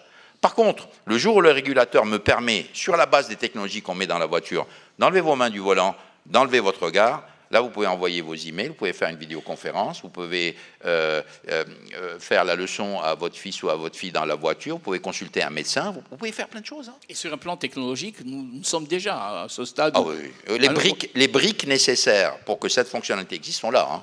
Et, tous les constructeurs automobiles sont en train de construire ces briques. Euh, il y a déjà des prototypes qui fonctionnent, nous en avons plusieurs, un certain nombre de constructeurs en ont. Mais attention, pour que vous voyez ça sur euh, la Scénic de Renault ou sur la Clio de Renault, il faut d'abord que le régulateur vous permette euh, de conduire dans ces conditions. Ça, c'est pas encore fait. Il faut beaucoup de preuves, comme vous le savez. Ils sont très tatillons et c'est normal, parce que c'est la sécurité publique et c'est leur responsabilité. Et il faut faire beaucoup de tests sur les voitures, parce que s'ils regardent, c'est le 1% de chance que quelque chose euh, va de travers. Alors, quand on est dans des pays dans lesquels le code de la route est respecté, dans lesquels la signalisation est claire, dans lesquels la cartographie est actualisée, il y a moins de problèmes. Quand vous allez dans, des, dans certains pays émergents où la cartographie n'est pas ajustée, où les gens ne respectent pas le code de la route, c'est beaucoup plus compliqué. Hein. Les routes ne sont C'est pas là. c'est- beaucoup plus compliqué. hein. Ouais. Ce que je trouve formidable lorsqu'il lui pose la question sur les contraintes, c'est la réponse de Carlos Ghosn. Il lui dit il y, a, il y a beaucoup de contraintes. Carlos Ghosn reprend la phrase et lui dit oui, oui, il y a beaucoup de contraintes, mais il y a aussi beaucoup d'opportunités. Et tout de suite après, il balaye, enfin lui-même, Carlos Ghosn, énumère l'ensemble des avis que peuvent lui donner les personnes autour de lui, enfin que les personnes peuvent avoir sur, sa, sur son industrie en disant oui, l'automobile, c'est, euh, vous comprenez, c'est une commodité, c'est le moins cher qui gagnera, etc. Et il dit, en gros, donc c'est lui qui donne les avis et il rebalaye à nouveau en disant mais les gens ne voient pas en fait toutes les opportunités qu'il peut y avoir. Et là, vraiment, on touche encore une fois du doigt un comportement que j'essaye réellement de t'insuffler depuis mes débuts sur Internet en te disant, voilà, tu peux voir toujours le négatif, ce que la plupart des gens voient. Et là, tu vois un grand patron qui sait voir le positif et qui en plus était connu pour sa capacité à mener des hommes et à réussir là où la plupart des gens échouent. Donc tu vois bien que c'est toujours pareil, tout est une question de prise de vue, de perspective, d'interprétation. C'est réellement les hommes qui font leur réalité et pas la réalité qui fait les hommes. C'est, tout bête, mais il faut vraiment l'entendre et comprendre. Il y a un point aussi hyper intéressant et important que je veux souligner, c'est que je pense que tu, tu te rappelles, et je fais que le rappeler depuis le début de cette émission, on est en 2016. La Tesla Model 3 ne sortira que dans 3 ans. C'est-à-dire que là, tu écoutes quelqu'un. Tesla existe depuis 2012. Il est au courant que la Model S est, sur le marché, qu'elle existe. Ça reste à ce moment-là un phénomène Tesla anecdotique sur la vente des voitures. En 2016, tu t'en rappelles peut-être pas, mais Tesla était un fabricant de voitures anecdotique. Il représentait une fraction du marché. Il n'avait absolument pas le poids qu'il a aujourd'hui. Il n'avait pas, il n'avait pas le véhicule, le modèle 3, qui a changé complètement la configuration du monde automobile vis-à-vis de l'électrique. Il faut savoir que l'électrique a commencé à faire prendre conscience de sa réalité au monde à la sortie de la modèle 3. La modèle 3 de chez Tesla est la première voiture qui lui a mis une énorme gifle euh, à l'industrie automobile. Et là, on est trois ans auparavant, en 2016, on a un patron, Carlos Ghosn, qui a totalement conscience des enjeux considérables qu'il peut y avoir autour de la voiture électrique. Je trouve ça formidable parce que là, tu, peux réellement mesurer, avec le recul et l'histoire que tu as emmagasiné dans ton esprit et que tu as vécu, la grandeur, ou en tout cas la vision, pardon, de Carlos Ghosn. Là, tu, tu, tu l'appréhendes de plein fouet. Quand je te parle de vision, voilà la vision que tu dois avoir de la vie. Carlos Ghosn est réaliste. Carlos Ghosn est conscient de ce qui va arriver. Il le dit lui-même. Tous les clusters, tous les briques de construction de la voiture électrique sont réunis.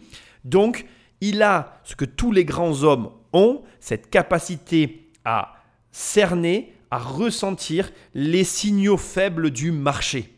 Et ça, c'est euh, voilà, et tu l'as ou tu ne l'as pas, tu le ressens ou tu le ressens pas. Et ces signaux faibles, lui, il les capte. Et le fait de les capter, ça lui permet de savoir ce qu'il doit faire. Il reste les questions des étudiants pour conclure. J'ai un petit peu coupé dans le vif de son intervention sur la fin parce que ce n'était pas intéressant. Je te le dis direct, je ne vais pas prendre toutes les questions, je vais cibler les plus intéressantes et on conclut. Une autre question, s'il vous plaît, oui. Bonjour. on va pas rester dans l'allée centrale. Euh, je m'appelle Mathieu, je suis franco-brésilien aussi. Bon, ça c'est un détail. Euh, J'avais une question. En fait, vous parliez de la mondialisation, notamment que donc ça implique l'ouverture et aussi l'exigence, et hum, que cette exigence impliquait aussi le respect des identités. Et je me demandais euh, en quoi est-ce que vous jugeriez pertinent qu'on vous compare à qu'on vous compare à Alexandre le Grand, qui est respecté aussi. Enfin, vous êtes défini en tant qu'entrepreneur. Est-ce que vous jugeriez pertinent euh, cette, pertinent cette comparaison vous avez je des ne pense projets pas que de ce soit conquête, pertinent. je ne pense pas. D'autant plus qu'il y a des journalistes dans la salle, donc vous imaginez Ah ce oui, qu'ils vont ah écrire. non, non, non, non, non, on revient. Bon, Oui. alors, non, revenons, revenons, revenons à la question. Non. Je, je vais vous dire pourquoi c'est exigeant et je vais parler du Brésil parce que c'est un fait euh, réel. Euh. Bon, comme vous le savez, euh, euh, le Brésil est en pleine évolution, c'est un, marché qui est en plein développement. Et, moi, j'avais eu euh, l'o- l'occasion d'expliquer au plus haut niveau de- des autorités au Brésil il y a quelques années, euh, il n'y a pas très longtemps, puisqu'on vient d'investir, on a investi une usine. euh, euh, enfin, Renault est au Brésil depuis, euh, depuis 97, mais Nissan vient de s'implanter il y a quelques années dans l'État de Rio. Et à l'occasion de l'investissement dans l'État de Rio, j'avais eu l'occasion de dire attention, la compétitivité du Brésil est en train de se dégrader. Et j'avais cité un exemple exigence. On parle de l'exigence. Parce que le Brésil, comme vous le savez, c'est quand même un marché qui est encore protégé. Il y a encore des barrières douanières, il y a des tas de choses. Mais sauf que la protection, elle entraîne la complaisance, forcément. Je vous donne un exemple. J'avais expliqué au président de la République, à ce moment-là, je lui ai dit, écoutez, il est quand même pas normal que nous, en tant que Renault et Nissan, nous achetions l'acier au Brésil, l'acier, à des, euh, fournisseurs coréens. Ça veut dire, suivez le circuit. Le fer sort du Brésil. Il est mis sur un bateau. Il traverse toute la planète. Il est transformé en Corée dans les aciéries coréennes. Il est remis sur le bateau. Il revient au Brésil. Il paye des taxes. Il arrive moins cher que l'acier brésilien. J'ai dit un exemple très simple. J'ai dit, écoutez, le Brésil a un problème, et ce problème est un problème de compétitivité. Si nous ne traitons pas le problème de compétitivité, eh bien, le jour où les frontières vont s'ouvrir, qu'est-ce qui va se passer? Eh bien, tout un pan de l'industrie brésilienne vont s'effondrer parce qu'ils ne tiendront pas le choc. Voyez? Ben, ça, c'est un discours d'exigence, forcément, parce que vous êtes en train de dire, écoutez, arrêtons le protectionnisme euh, euh, outrancier d'un certain nombre d'activités au Brésil, parce que les entreprises qui en bénéficient, ça les rend paresseuses. En disant, bon, bah, finalement, ça marche bien, mes coûts sont trop élevés, machin, je crains pas trop la concurrence parce que j'ai des, des tarifs, etc. Sauf que quand vous arrivez dans des situations dans lesquelles euh, quel- quelque chose qui, de manière complètement illogique, traverse la planète, paye des taxes, etc., etc., paye la logistique et arrive à des niveaux de prix inférieurs, vous avez un sacré problème. Ça, c'est l'exigence. L'exigence, c'est de regarder la réalité en tant que telle et d'essayer de trouver des solutions avant qu'il soit trop tard. Bon, euh, vous connaissez la fin de l'histoire. Enfin, je dirais, au- aujourd'hui, euh, le Brésil est dans une récession profonde. Elle n'est pas que politique, contrairement à ce qu'on pense, parce qu'il y a aussi des raisons de non-compétitivité qui se sont accumulées pendant des années, et malheureusement, la crise politique est en train de le cacher. Ceci n'est pas uniquement un problème de légitimité, etc. Non, non, non, non. Il y a, ce côté-là. Mais derrière ça, il y a un problème de non-compétitivité du Brésil qui n'a pas été embrassé. Qui n'a pas été embrassé et pour lesquels nous avons alerté les autorités en donnant des exemples, en disant ça n'est pas possible, voilà ce que nous subissons. Voilà. Voilà, je vous donne un exemple d'exigence. Vous ne pouvez pas ouvrir vos frontières, participer à la mondialisation et continuer à travailler comme avant. Ça n'existe pas. Il va falloir vous transformer. Il faut que vous soyez plus compétitif. Il y a de l'exigence. Mais attention, c'est une exigence qui va aussi rapporter aux consommateurs brésiliens. Parce que ce n'est pas une question de Ah oui, mais attendez, vous comprenez, la, mondialisation, il va y avoir une pression sur les salaires, il va falloir travailler plus. Oui, mais à côté de ça, à cause de la mondialisation, eh ben, il y a tout un tas de produits que vous payez beaucoup moins cher que vous auriez payé si on avait fermé les frontières. Donc ça veut dire que le pouvoir d'achat, il s'améliore. Parce que certes, il y a une limitation des salaires, mais d'un autre côté, il y a aussi une très forte limitation des prix. Pensez un instant sur ce qui est en train de se passer aujourd'hui sur le plan financier. Quand vous voyez des montants énormes qui sont mis sur les marchés par les banques centrales, il n'y a pas d'inflation. Ben, Contrairement à tout ce que tas de gens avaient prévu, que l'inflation, des assets, etc. il ne se passe rien. Ils ne savent plus comment faire. Ils parlent d'hélicoptères, hein, si vous dire, euh, jeter de l'argent euh, et le distribuer gratuitement pour relancer la consommation. Ils n'y arrivent pas. Tout ça, c'est dû à quoi? C'est dû au fait que cette exigence fait que les prix, malgré des apports technologiques massifs, sont stables. Et que le consommateur a la possibilité de faire pression sur les prix. Voilà. Donc, voilà ce que je voulais dire. Je vais pas revenir sur la fin, on en a déjà parlé, je vais pas parler de l'inflation, etc. Par contre, je vais parler de l'histoire qu'il a énumérée concernant le Brésil et l'acier, l'exigence et bien évidemment la- euh, vis-à-vis de l'achat du fer qui revient moins cher de Corée alors que ça part du Brésil. Donc ça part du Brésil, ça part en Corée, ça se manufacture, ça revient au Brésil et c'est moins cher qu'au départ. Tout ça, pour lui, euh, en cause le protectionnisme à outrance et aussi les comportements politiques qui visent à taire un petit peu les situations, ainsi que le fait que les entreprises se reposent sur leur laurier. Pour moi, il vient de résumer, mais de façon magistrale, avec la plus belle image qui puisse exister, la problématique française qui pose tant de problèmes à tant de gens, mais qui en même temps est ce que moi j'appelle une opportunité énorme. On donne de l'argent, l'hélicoptère à monnaie dont il parle à la fin, à des personnes qui ne travaillent pas, qui restent oisives chez elles et qui ne produisent aucune valeur, dans cette espèce de masse informe, immonde et gigantesque qui est représentée par ces personnes qui sont inactives, complaisantes de par leur situation et de cet argent qui arrive de nulle part. Tu as des gens, et j'en suis certain, tu me l'enlèveras jamais de l'esprit, tu as des gens qui ont un talent fabuleux, mais qu'ils n'exploitent pas pour la simple et bonne raison que la situation leur convient et, grand bien leur face, puisque ce talent gâché laisse l'opportunité à des gens avec un moins grand talent et avec aussi, à mon sens, une envie peut-être plus forte de réussir là où ils n'auraient pas réussi car ben, plus de personnes sur un marché, plus de travailleurs féroces, avec peut-être moins d'options pour eux et la possibilité d'avoir des résultats. C'est super intéressant. Parce que vraiment, bon, il n'y a pas de bonne et de mauvaise politique, il ne faut pas cracher dans les trucs, etc. Pas de problème, il n'y a aucun souci, mais il faut quand même reconnaître que ce système, qui peut être vu sous l'angle, ah oui, on alimente tous, tous ces gens oisifs, doit être vu sous l'angle, tous ces gens oisifs te laisse un énorme boulevard à toi qui est peut-être médiocre. Moi, on a passé ma vie à me dire, t'es bon en rien et t'es pas mauvais en tout. Ce qui est un défaut, hein. clairement, je vais te le dire. Je préférerais être bon dans un domaine et mauvais dans d'autres. Mais aujourd'hui, moi, on va dire que j'ai la chance d'être pas mauvais, mais de pas être bon. Mais un mec comme moi, qui est un peu bosseur, je m'en suis sorti que pour ça, en fait. Parce que j'ai travaillé peut-être plus que les autres. Et je pense pas avoir de mérite. Je pense que tout le monde peut faire ce que j'ai fait.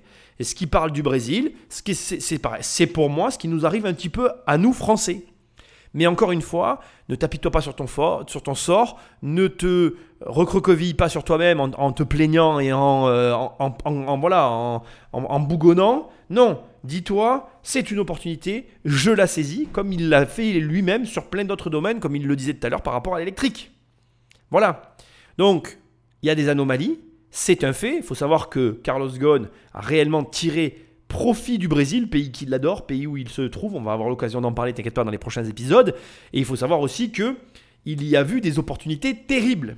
Et ça, je pense que dans son comportement, tu le ressens. Donc, ne fais pas cette erreur de croire qu'il n'y a que du négatif dans toutes les situations. Il y a du positif et c'est à toi d'en tirer parti. Sur votre question, oui. Euh, bonjour monsieur, je m'appelle Adnan et merci d'être là. Euh, je voudrais revenir sur un point. Vous avez dit qu'on juge, on juge pardon, un bon patron sur euh, la croissance, sur les résultats de son entreprise, mais aussi sur le nombre d'emplois créés. Et pourtant, quand j'ai vu, vous êtes euh, connu sous, le nom de le tueur de coups et vous avez sauvé euh, Nissan euh, de la faillite justement à travers une réduction des effectifs. Et là, j'ai repéré ce petit paradoxe en fait. Est-ce que des fois, il faut privilégier la croissance au risque de détruire des emplois et, des familles? Non, ça c'est une, une, très bonne question. Et on va revenir à la renaissance de Nissan et au programme de Nissan 1999. Comme vous savez, en, Nissan en 1999 est une entreprise qui faisait pas de profit, qui avait 20 milliards de dollars de dettes et Nissan était au bord de la faillite pour une raison très simple, c'est que les banques ne voulaient plus payer. C'est comme ça que d'ailleurs que les entreprises font faillite, c'est qu'à un moment, vous n'arrivez plus à, vous plus à avoir de l'argent, c'est tout. Bon, donc vous asphyxie financière, vous êtes obligé de vendre des assets, de démanteler l'entreprise. 1999. Deux plans de transformation de Nissan avaient été essayés, aucun n'avait marché. Pour une raison très simple, c'est qu'il n'avait pas appliqué. Il n'avait pas appliqué en disant, oula, mais vous comprenez, euh, réduire les effectifs, on ne peut pas faire, fermer une usine au Japon, ça ne fait pas. Donc finalement, à force de dire je ne peux pas faire ceci, je ne peux pas faire cela, c'est l'ensemble de l'édifice qui était menacé. Il y avait en 1999 140 000 emplois chez Nissan. 140 000 emplois. OK? Bon, moi quand je suis parti, c'est pour redresser Nissan. Si je ne voulais pas redresser Nissan, je serais resté en France. Ce n'est pas la peine d'y aller pour dire euh, ah oui, je ne peux pas faire ceci, je ne peux pas faire cela, parce que si vous dites je ne peux pas faire ceci, pas faire cela, il ne faut pas accepter le job. Parce que le job était, il faut transformer l'entreprise, il faut faire revivre l'entreprise. C'est ça le job. C'est pas, ah oui, vous ne pouvez pas faire ceci, vous ne pouvez pas faire cela, parce qu'à partir de ce moment-là, c'est même pas la peine. Vous restez en France. Donc quand je suis parti, j'ai examiné la situation, je me suis dit, bon, ben, c'est très simple. Hein. Pour faire revivre cette entreprise, on est obligé, par prendre des décisions qui auraient dû être prises depuis très longtemps, mais parce qu'elles n'ont pas été prises depuis très longtemps, qui se sont aggravées. Donc qu'est-ce qui s'est passé? Alors évidemment, si vous jugez le plan de Nissan sur un an, vous dites, oulala, ça a été un massacre. Sur un an. Si vous le jugez sur trois ans, c'est différent. Et si vous le jugez sur la période, alors vous dites, euh, c'est très bien que vous ayez fait ça. Bon, alors, je vous, je vous donne deux exemples. On a commencé, puisque vous parlez d'emploi, il y avait 140 000 employés en 1999. Les 140 000, deux ans après, sont devenus 120 000. 20 000 réduction d'effectifs, deux ans après. Aujourd'hui, il y a 250 000 personnes chez Nissan. C'est tout. Alors, ça dépend comment vous... Alors, si vous regardez sur le premier an, oh là là, ils ont réduit les coûts, c'est un massacre, machin, etc. Comment ils peuvent faire ça? Mais on n'est pas descendu à 120 000 pour rester à 120 000. Je savais qu'il fallait passer par là pour pouvoir rebondir, rebondir pour pouvoir faire croître l'entreprise. Aujourd'hui, l'entreprise, qui vendait 2 500 000 voitures, aujourd'hui, elle vend 5 600 000. On a doublé le chiffre d'affaires, on a augmenté le nombre d'employés, on a multiplié les usines, etc., etc. La capitalisation boursière, je ne vous en parle pas. Nous payons des impôts, ce qui contribue d'ailleurs au bien-être social au Japon, etc. Nous avons une fondation, alors qu'avant, euh, et ça, c'est très important, parce que là, vous touchez au cœur du management. Parce que des gens, quand vous parlez de management, les gens disent, qu'est-ce que c'est le management? Le management, c'est l'art, puisque quelque part c'est un art, quelque part c'est un art, de faire faire aux gens des choses qu'ils n'ont pas envie de faire, et en même temps, au bout du compte, qu'ils soient fiers de l'avoir fait. C'est ça le management. Parce que manager une situation où tout va bien, où il n'y a pas de problème, il n'y a pas de compétition, etc., ça c'est facile. Hein. C'est à la portée de n'importe qui. Par contre, là où vous reconnaissez des gens qui ont du talent en matière de management, ce sont ceux qui entraînent des équipes à faire des choses qu'ils n'ont pas du tout envie de faire, mais en même temps qu'après coup, vous vous rendez compte que, heureusement que ça a été fait, sinon c'était la disparition de, l'entreprise. Et d'ailleurs, les turnarounds, les, les, bouquins sur les turnarounds, tous ceux qui ont, etc., et moi j'en avais aussi écrit un, c'est pas quelque chose qui s'évalue sur trois ans. Hein. Parce que c'est facile de dire, bon, je coupe les coûts, j'arrête ceci, je réduis les effectifs, je sors un résultat positif au bout d'un an. Ça, ça ne veut rien dire, ça. Il y a plein de gens il faut le faire. Mais il y a plein de gens qui sont capables de faire ça. Le turnaround, il se juge sur 5 ans, 10 ans. L'entreprise, elle en est où au bout de 5 ans? Elle en est où au bout de 10 ans? Elle en est où au bout de 15 ans? Si vous continuez à croître, si vous continuez à créer des emplois, si vous continuez à vous développer, vous avez fait un bon turnaround. Parce que ça veut dire que vous n'avez pas fait de compromis sur le moyen et long terme pour sauver votre court terme. Pour moi, ce passage, il est énorme en fait. Parce que il te met une claque. Et ce que j'aime le plus, c'est quand il dit le problème, c'est qu'il y a eu deux plans de relance que les gens ont attendus parce qu'ils n'ont pas appliqué, ils ont attendu trop tard et après, on ne pouvait plus aller en arrière. Et j'aime beaucoup quand il dit ça déjà en première partie parce que pour moi, au-delà du fait que ça s'applique à énormément de sociétés, ça s'applique aussi à énormément de personnes. Il y a beaucoup de gens qui veulent changer leur vie, qui ne font pas ce qu'il faut, qui attendent, qui attendent, qui attendent peu importe les raisons, manque de courage, manque de plein de choses. Et puis au final, ils se retrouvent au pied du mur et à ce moment-là, ils se disent, mince, ce que je dois faire maintenant est dix fois plus dur que si je l'avais fait au moment où j'avais pris conscience de, des actions qui auraient dû être menées. Et c'est catastrophique en fait de comme ça passer à côté de sa vie parce que à des moments on a conscience de ce qu'on doit faire mais qu'on ne le fait pas pour les mauvaises raisons. Et crois-moi, quand tu parles avec les personnes avec lesquelles tu crois avoir des contraintes, c'est-à-dire qu'il y a beaucoup de gens qui s'empêchent de faire des choses parce que leurs parents, parce que leurs femmes, parce que leurs frères, parce que peu importe les raisons, peu importe les personnes d'ailleurs auprès desquelles ils pensent avoir des contraintes, si au départ ils avaient discuté entre eux, s'ils avaient simplement eu une discussion à cœur ouvert en expliquant bien la situation, les actions et ce qui aurait dû être fait, il y a beaucoup de choses qui seraient tout d'abord évitées, qui ne se passeraient pas de la même façon, et deuxièmement, ben, ils produiraient des actions qui amèneraient des résultats qui les conduiraient à un autre point de vie que celui où ils se trouvent lorsqu'ils sont acculés et contraints de faire des choix qu'ils n'auraient jamais voulu faire.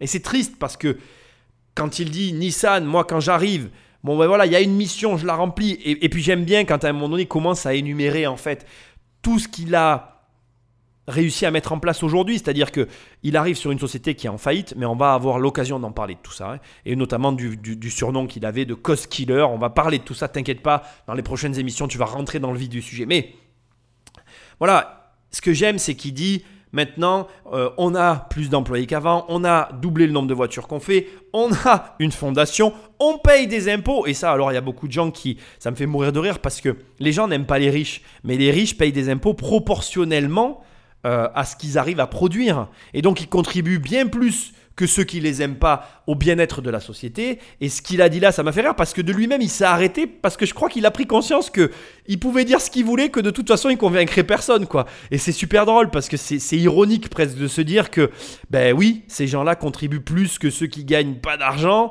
Et malheureusement, c'est ceux qui n'ont pas d'argent qui les détestent le plus.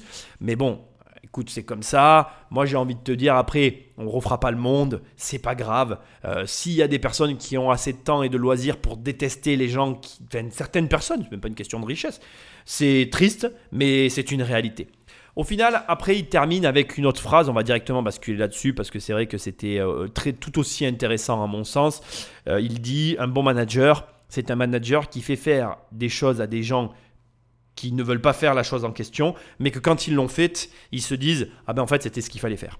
Et ça, c'est la même phrase que celle que moi je dis. Un bon achat immobilier, c'est quand aucun des deux parties n'est content. Il y a trop de personnes, dont tu fais sûrement partie, qui pensent à tort que faire un bon achat immobilier, c'est euh, visser le vendeur au sol, le saigner et avoir fait soi-même une bonne affaire au détriment des autres. Non, c'est pas ça. Une bonne affaire immobilière, c'est une affaire où aucun des deux parties n'est content, mais où tout le monde est, quand même satisfait d'être allé au bout, c'est-à-dire pour l'un d'avoir vendu et pour l'autre d'avoir acheté. Et la vérité, c'est que là, c'est la même chose. Un bon manager, comme, il dit, c'est pas quand tout va bien, c'est quand tout va mal et qui redresse la barre. Et comme il dit, qu'est-ce qu'elle est l'unité de valeur? Qu'est-ce qu'on doit apprécier? Les, les emplois perdus à mon arrivée ou les emplois perdus à la fin de l'histoire? Comme tu l'auras compris dans cette émission, et je crois que c'est un petit peu le fin, ben, le fin mot de l'histoire, ça va être celui-là en filigrane, la problématique c'est la vision. Et la vision, elle s'apprécie non seulement ben, de l'angle par lequel on voit les choses, mais aussi par qui on les voit. Quelle est la personne qui regarde et qu'est-ce qu'elle regarde sous quel angle? Et à partir de là, on commence à comprendre plein de choses. Et tu vas voir que, pour la dernière question que je t'ai gardée, c'est pas peu de le dire. Bonjour monsieur, je suis très honorée de pouvoir vous rencontrer. Alors j'ai une question, euh, parce que je sais que chez Renault, il y a beaucoup de transparence. Et alors c'est pas du tout une visée polémique, mais c'est vraiment une question que je me pose sur le modèle salarial, et notamment la relation salariale dans votre entreprise. Alors euh, j'ai pu voir que vous gagnez à peu près 300 fois plus que vos ouvriers, euh, c'est-à-dire les préparateurs de commandes qui gagnent le SMIC. On a un séminaire ambitieux qui s'appelle Comprendre et changer le monde. Est-ce que vous pensez que euh, gagner 3 millions d'euros par an est une clé indispensable pour comprendre et changer le monde? Et est-ce que vous ne pensez pas qu'il y a d'autres modèles sociaux plus ambitieux et euh, peut-être où on peut rompre un peu cette violence symbolique qui pour moi est une extrême violence, enfin pour euh, à mon sens est une extrême violence symbolique. Non, mais c'est bon, c'est bien que vous posiez cette question parce qu'aujourd'hui c'est un véritable. Non, non, c'est un véritable problème parce qu'il y a un problème d'incompréhension sur les sur les salaires. Oublions le mandataire social parce qu'aujourd'hui il y a une concentration sur le mandataire social et je ne voudrais pas parler de mon cas parce que je veux dire effectivement il est subjectif. Mais aujourd'hui, moi je gère 450 000 personnes sur les 450 000 personnes, j'ai un certain nombre de talents que je considère comme étant absolument indispensable. Et ça, ce sont des personnes, hein. ce ne sont pas ah, il me faut quelqu'un qui ait tel et tel profil, ce sont des gens que je connais, qui sont soit chez mes concurrents, soit dans d'autres secteurs, et que j'estime uniques. Il y en a quelques-uns, hein. je peux vous dire, j'ai une liste, euh, j'ai d'ailleurs une personne qui est responsable de l'embauche des talents supérieurs de l'entreprise, qui passe son temps à scruter l'horizon pour me trouver des gens de tout premier niveau en matière de marketing, en matière de business, en matière d'électronique, etc., etc. Bon, donc, et la guerre des talents, elle existe. Elle existe, la guerre des talents. Donc, là encore, je me libère, je ne parle pas de moi, parce que pour parler de moi, il faut parler à mon conseil d'administration, pas à moi. Hein. Eux, ils vont vous dire, ah, il est indispensable, il n'est pas indispensable, il est trop cher, il n'est pas cher. C'est mon conseil qui décide. Mais moi, je parle de ceux que moi j'embauche et que je suis prêt à payer. Et que je suis prêt à payer 300 fois, 3000 fois d'autres personnes, parce qu'il n'y en a pas deux comme ça. Il n'y en a pas deux comme ça. Et alors, alors vous dites, ah oui, mais comment, il exagère. Mais attendez, je vais vous donner un exemple qui est peut-être plus compréhensible. Hein. peut-être plus compréhensible. Comment ça se fait qu'aujourd'hui, il y a quelques joueurs de foot qui sont payés 10 000 fois que d'autres? Pourquoi? Pourquoi un type comme Neymar au Brésil est payé 40 millions d'euros par rapport à son collègue qui est peut-être payé 100 000 euros? On va dire, ben attends, c'est dégueulasse, 40 millions, ils font le même métier. Oui, mais il y en a un qui est indispensable, que tout le monde recherche. Et donc, c'est ce monsieur que je veux pour faire gagner mon équipe. Eh bien, c'est exactement la même logique. C'est exactement. C'est pas une question de dire ah, il faut être faire. Dans le monde d'exigence et de mondialisation, il faut d'abord être performant. Et pour être performant, ben, ça commence d'abord par le talent humain. Ce talent humain, ce n'est pas des individus qui travaillent tout seuls, c'est aussi leur capacité à entraîner d'autres personnes dans ces métiers. Et je peux vous dire que nous, nous avons des gens dont nous ne dévoilons pas, heureusement, les salaires, que je suis prêt à payer même encore plus et qui, sont souvent, ils ont des salaires supérieurs à ceux que l'on voit. Pourquoi? Parce que c'est une bonne affaire pour moi que de les embaucher, parce qu'ils sont uniques. Et je ne suis pas le seul. Je peux vous dire que le patron de Daimler, il fait la même chose, les patrons des grandes entreprises, ils font cela. Donc, c'est ça ce que je voulais vous dire, c'est que le talent, l'expérience acquise, l'unicité, elle se paye. Je ne parle pas de moi, parce que moi, ce n'est pas moi qui décide, pour moi, c'est mon conseil, mais moi, je peux vous dire que je décide pour un certain nombre de personnes qui sont dans Renault et qui sont dans Nissan, et qui, pour moi, sont difficilement remplaçables. Ce qui pose tout le problème du fait qu'on passe une très grande partie de notre talent, de notre temps à chercher des talents. Voilà. Obligatoire que je finisse ce passage avec cette question qui m'a beaucoup fait sourire. Déjà, il y a une chose que je veux que tu prennes vraiment et que tu apprennes de Carlos Ghosn, sa capacité à balayer de la main d'un revers presque euh, nonchalant en quelques secondes le vrai sujet. Qu'est-ce qu'il a fait? Qu'est-ce qui s'est passé? On a une étudiante ou une journaliste, on ne saura pas, parce que euh, en réécoutant, en re-regardant, j'ai quand même des doutes. Ça, ça sent la, journaliste déguisée, grimée en, en, comment on appelle, euh, en, étudiante, ou carrément même l'étudiante euh, militante qui est venue dans ce cours-là pour poser cette question-là. Mais pas grave, je trouve ça génial. Bon, qu'est-ce qui se passe? On a une personne qui en attaque une autre sur un sujet de société, qui fait débat et qui est au cœur de notre système français, les salaires. Que fait Carlos Ghosn? Parce que c'était très marrant. Hein. Vraiment, on a la petite nénette qui dit votre salaire à vous, qui est 300 fois supérieur au salaire de votre euh, plus bas employé de, de, votre entreprise. Est-ce que c'est normal? Elle l'attaque lui directement. Premier mouvement, première réponse. Bon, déjà, le mandataire social, on ne va pas attaquer ce sujet-là parce que ce n'est pas à moi à parler de moi. Et c'est vraiment imparable. Et ça, c'est quelque chose que je veux que tu apprennes à faire. C'est pas normal, quand on te pose une question, que tu parles de toi. Tu as le droit de dire à une personne, moi, je ne suis pas la meilleure personne pour parler de moi. Et c'est une réponse tout à fait audible, acceptable, et qui n'est pas, et c'est là que ça devient génialissime à mes yeux, ça n'est pas opposable. Elle, n'a rien eu à redire. Bon, de toute façon, à mon avis, on lui a enlevé le micro parce que je pense qu'il y avait beaucoup de personnes qui n'avaient pas envie qu'elle pose cette question-là, ce que je peux euh, complètement comprendre. Mais en plus, on ne peut pas t'opposer le fait que, ben voilà, tu ne veuilles pas parler de toi. Donc, le mandataire judiciaire, ça n'est pas le sujet, le, le mandataire social. C'est qu'en gros, il faut que tu comprennes que Carlos Ghosn a été désigné pour gérer Renault. C'est son rôle en fait. Et du coup, ce rôle-là, ben en fait, euh, c'est pas à lui en parler. Comme il dit, il faudrait qu'il y ait mon conseil d'administration pour qu'on puisse aborder ce sujet-là. Moi, aujourd'hui, je n'ai pas envie de parler du mandataire social parce que mon rôle n'est absolument pas euh, de, comment dirais-je, d'aborder un sujet pour lequel j'ai été élu. Et la question, comme il le dit tout de suite, il dit c'est pas à moi à vous dire si je suis euh, trop cher, pas assez cher, si je coûte ou si je rapporte de l'argent à la société. C'est aux personnes qui m'ont mis en place ici. Mais la réponse, elle est dans la question puisque juste avant, ce qu'elle oublie, cette fille-là, c'est que, et c'est ça qui est mal fait, parce qu'il faut que tu saches que là, même si j'ai enlevé des questions, c'est dans l'ordre dans lequel les questions ont été posées. Et comme juste avant, il a répondu à la question, ben, c'est moi qui ai redressé Nissan et qui ai fait passer une société de 2 milliards 5 à 5 milliards de, chiffre d'affaires, ou je, je, me trompe peut-être un petit peu sur les chiffres, parce que bon bref, tu m'as compris, bref, qui a fait doubler le chiffre d'affaires de la société, tu comprends très bien que pour les actionnaires, il euh, n'y a pas de problème sur le contrat social ou sur le mandataire social. Tu vois ce que je veux dire. Au, passage, peut-être que tu te poses la question, qu'est-ce qu'un mandataire social? Le mandataire social est une personne physique mandatée par une personne morale et qui porte le titre de gérant et ou de président directeur général et ou de directeur général et représentant de celui qui l'a mandaté dans tous les actes liés à la gestion de l'organisation qui lui a été déléguée. Ok donc c'est le cas de Carlos Ghosn dans l'affaire Renault, Nissan, Mitsubishi. Euh, donc, bon, première chose, c'est cette façon qu'il a de balayer le sujet et de le recentrer sur un sujet identique, et c'est là où c'est très fort, mais qui ne fera pas de- comment dire, qui ne fera pas débat en fait. Parce que là, qu'est-ce qu'il a fait? Il a donc éludé la partie qui le concernait lui. Ça y est, c'est mis sur la touche.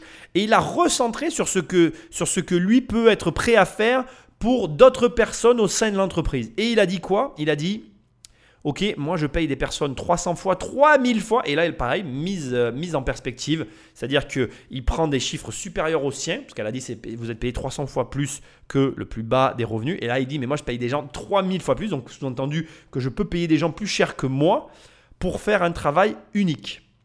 Je trouve ça très très intelligent. La manœuvre sociale qui vient d'être faite, euh, parce qu'on est en société, hein, on est en plus, il est sur une estrade, il est attaqué sur un sujet difficile, et je trouve que tu peux réellement t'inspirer de sa réponse, tant elle a été euh, détournée avec élégance. Bon, maintenant, le cœur de la réponse, parce que c'est ça qui nous intéresse. Il dit la vérité en fait. Et, d'ailleurs, je l'ai trouvé euh, gentil, je vais même aller jusqu'à dire. Parce que euh, il aurait pu préciser qu'on est à l'ère de la mondialisation. Et l'ère de la mondialisation, ça sous-entend quoi? Ça sous-entend que toutes les sociétés ont le même comportement. Et comme il le dit très justement par contre, chacun veut faire gagner son équipe. Donc tu vas payer les meilleurs joueurs pour avoir le meilleur résultat. Tu verras dans la suite des émissions qu'on va faire ensemble que cette analogie va la reprendre. Il aime bien les analogies avec le football. Pourquoi? C'est aussi malin de sa part. Le football, on connaît tous. Même moi qui n'aime pas le foot, je connais le football et on les comprend. Quand on emploie le mot Neymar, même si je ne connais pas Neymar et que je ne connais pas sa tête, ben, j'ai déjà entendu parler de lui et je sais qu'il y a beaucoup de gens qui l'apprécient. Donc tu comprends bien que il est malin, il utilise des analogies grand public pour toucher tout le monde et attirer la sympathie. Ça aussi, tu peux le garder dans un coin de ta tête. Très très très très bonne stratégie à réutiliser à l'infini. Les analogies que tout le monde peut comprendre et qui attirent la sympathie, c'est top.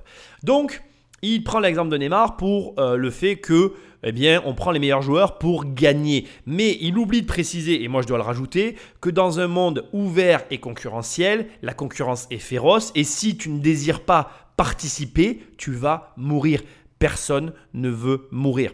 Et ça, c'est un discours essentiel. Que tu sois d'accord ou pas d'accord avec les gros salaires, il faut comprendre que les gros salaires sont inhérents à un double phénomène qu'on a tendance à oublier. Bon, le premier phénomène, c'est effectivement la compétitivité, mais le deuxième phénomène qu'on a tendance à oublier, c'est la mort.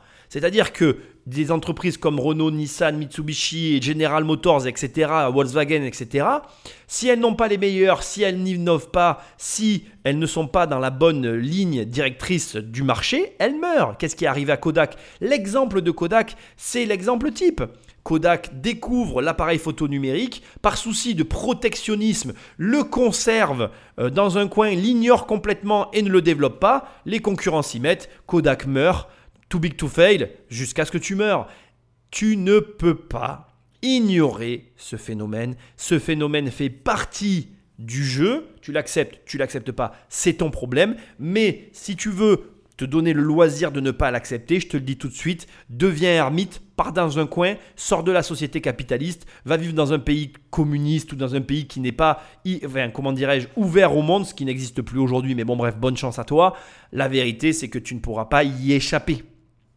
Donc, il faut comprendre que, encore une fois, voilà, tu es certes dans un univers plus difficile en termes ben, de compétitivité, mais si tu développes, et c'est là où c'est intéressant ce qu'il a dit, une unicité, une singularité, une compétence, et que tu deviens dans ce domaine le meilleur de ta catégorie, rassure-toi, tu n'auras aucun souci à te faire. Donc, euh, tout ça, c'est pas si complexe, mais effectivement, ça peut créer sur certains individus une difficulté d'adaptation que je comprends complètement, parce qu'aujourd'hui, euh, la France n'a pas préparé ses populations à ça, et c'est vrai en fait, hein, on est obligé de le reconnaître. Si toi tu veux, et en toute sincérité, t'y adapter, utilise Internet et ne va pas regarder les contenus mainstream. Commence à regarder encore une fois, comme je te l'ai dit, ce genre de conférence, ce genre de contenu qui est très peu regardé. Cette vidéo-là, elle est extrêmement peu regardée sur YouTube. Et c'est très dommage parce qu'elle est de 2016, mais elle te montre réellement un comportement que tu peux adopter dans ta vie dès aujourd'hui pour initier des changements qui apporteront de grands bénéfices à ton portefeuille. Donc, Carlos Ghosn, on, a, on arrive à la fin de l'émission de cette première partie. Je ne sais pas comment tu le vois à partir de là, mais il y a une chose qui apparaît comme étant évidente. C'est un grand chef d'entreprise. Cette première partie, elle n'a que comme objectif de te montrer que c'est un grand chef d'entreprise. Ne t'en déplaise. Il y a des arguments pour, il y a des arguments contre. On va les voir. Maintenant, dans le prochain podcast, on va voir l'histoire de Carlos Ghosn. Là, tu as vu le sommet, la personne qu'il était, la personne qu'on voyait, celle dont on ne savait rien, mais qui brillait de par sa réussite. Maintenant, on va rentrer dans toute l'histoire du début jusqu'à la fin pour bien comprendre comment Carlos Ghosn est devenu Carlos Ghosn. Et après, on partira sur la troisième partie de l'émission. Tu verras qui sera tout aussi intéressante. Mais le résumé de cette première partie, c'est qu'on est face à un énorme chef d'entreprise avec une vraie vision de l'entrepreneuriat, une vraie interprétation réaliste, concret, dans l'action. Oui, c'est un cost killer, mais c'est pas un cost killer à court terme qui est capable de prendre, comme on l'a vu, des décisions qui font pas plaisir tout de suite, mais qui sur le moyen long terme seront les bonnes décisions. Et ça, là encore, ce n'est pas quelque chose que tout le monde est capable de faire. Et comme tu le vois aussi sur la fin, une personnalité qui a une réelle facilité pour eh bien, balayer d'un revers de la main les obstacles qui se dressent devant lui et qui a aussi une très grande facilité pour amener les gens là où il veut les amener. Un meneur d'hommes. Il y a ici tous les éléments réunis pour que qui que ce soit qui ait ça dans sa vie va réussir. Et donc c'était normal qu'il réussisse. Maintenant, encore une fois, on va essayer de comprendre son histoire. Donc comme tu l'as compris ici, on est réellement sur un portrait positif au sommet de sa gloire de Carlos Ghosn tel qu'il était à la grande époque. Maintenant, on va basculer sur l'ensemble de son histoire. L'émission touche à sa fin. J'ai quelques derniers mots à te préciser, tout autant importants. Premièrement, si tu veux qu'on travaille ensemble, je te propose mon programme 1 million sur le site immobiliercompagnie.com. Sinon, toujours sur le même site, tu peux aller télécharger les 100 premières pages de mon livre Devenir riche sans argent ou tu peux le commander directement sur Amazon, la Fnac, tu t'appriches. Je te rappelle que pour m'aider sur ces émissions, eh bien, il faut laisser des étoiles et un commentaire là où tu les écoutes ou alors prendre le téléphone d'un ami et l'abonner sauvagement parce que c'est ce qui m'aide le mieux à référencer le podcast. Merci d'être toujours aussi nombreux et présents à m'écouter. Et moi, je te dis à très bientôt dans une prochaine émission. Salut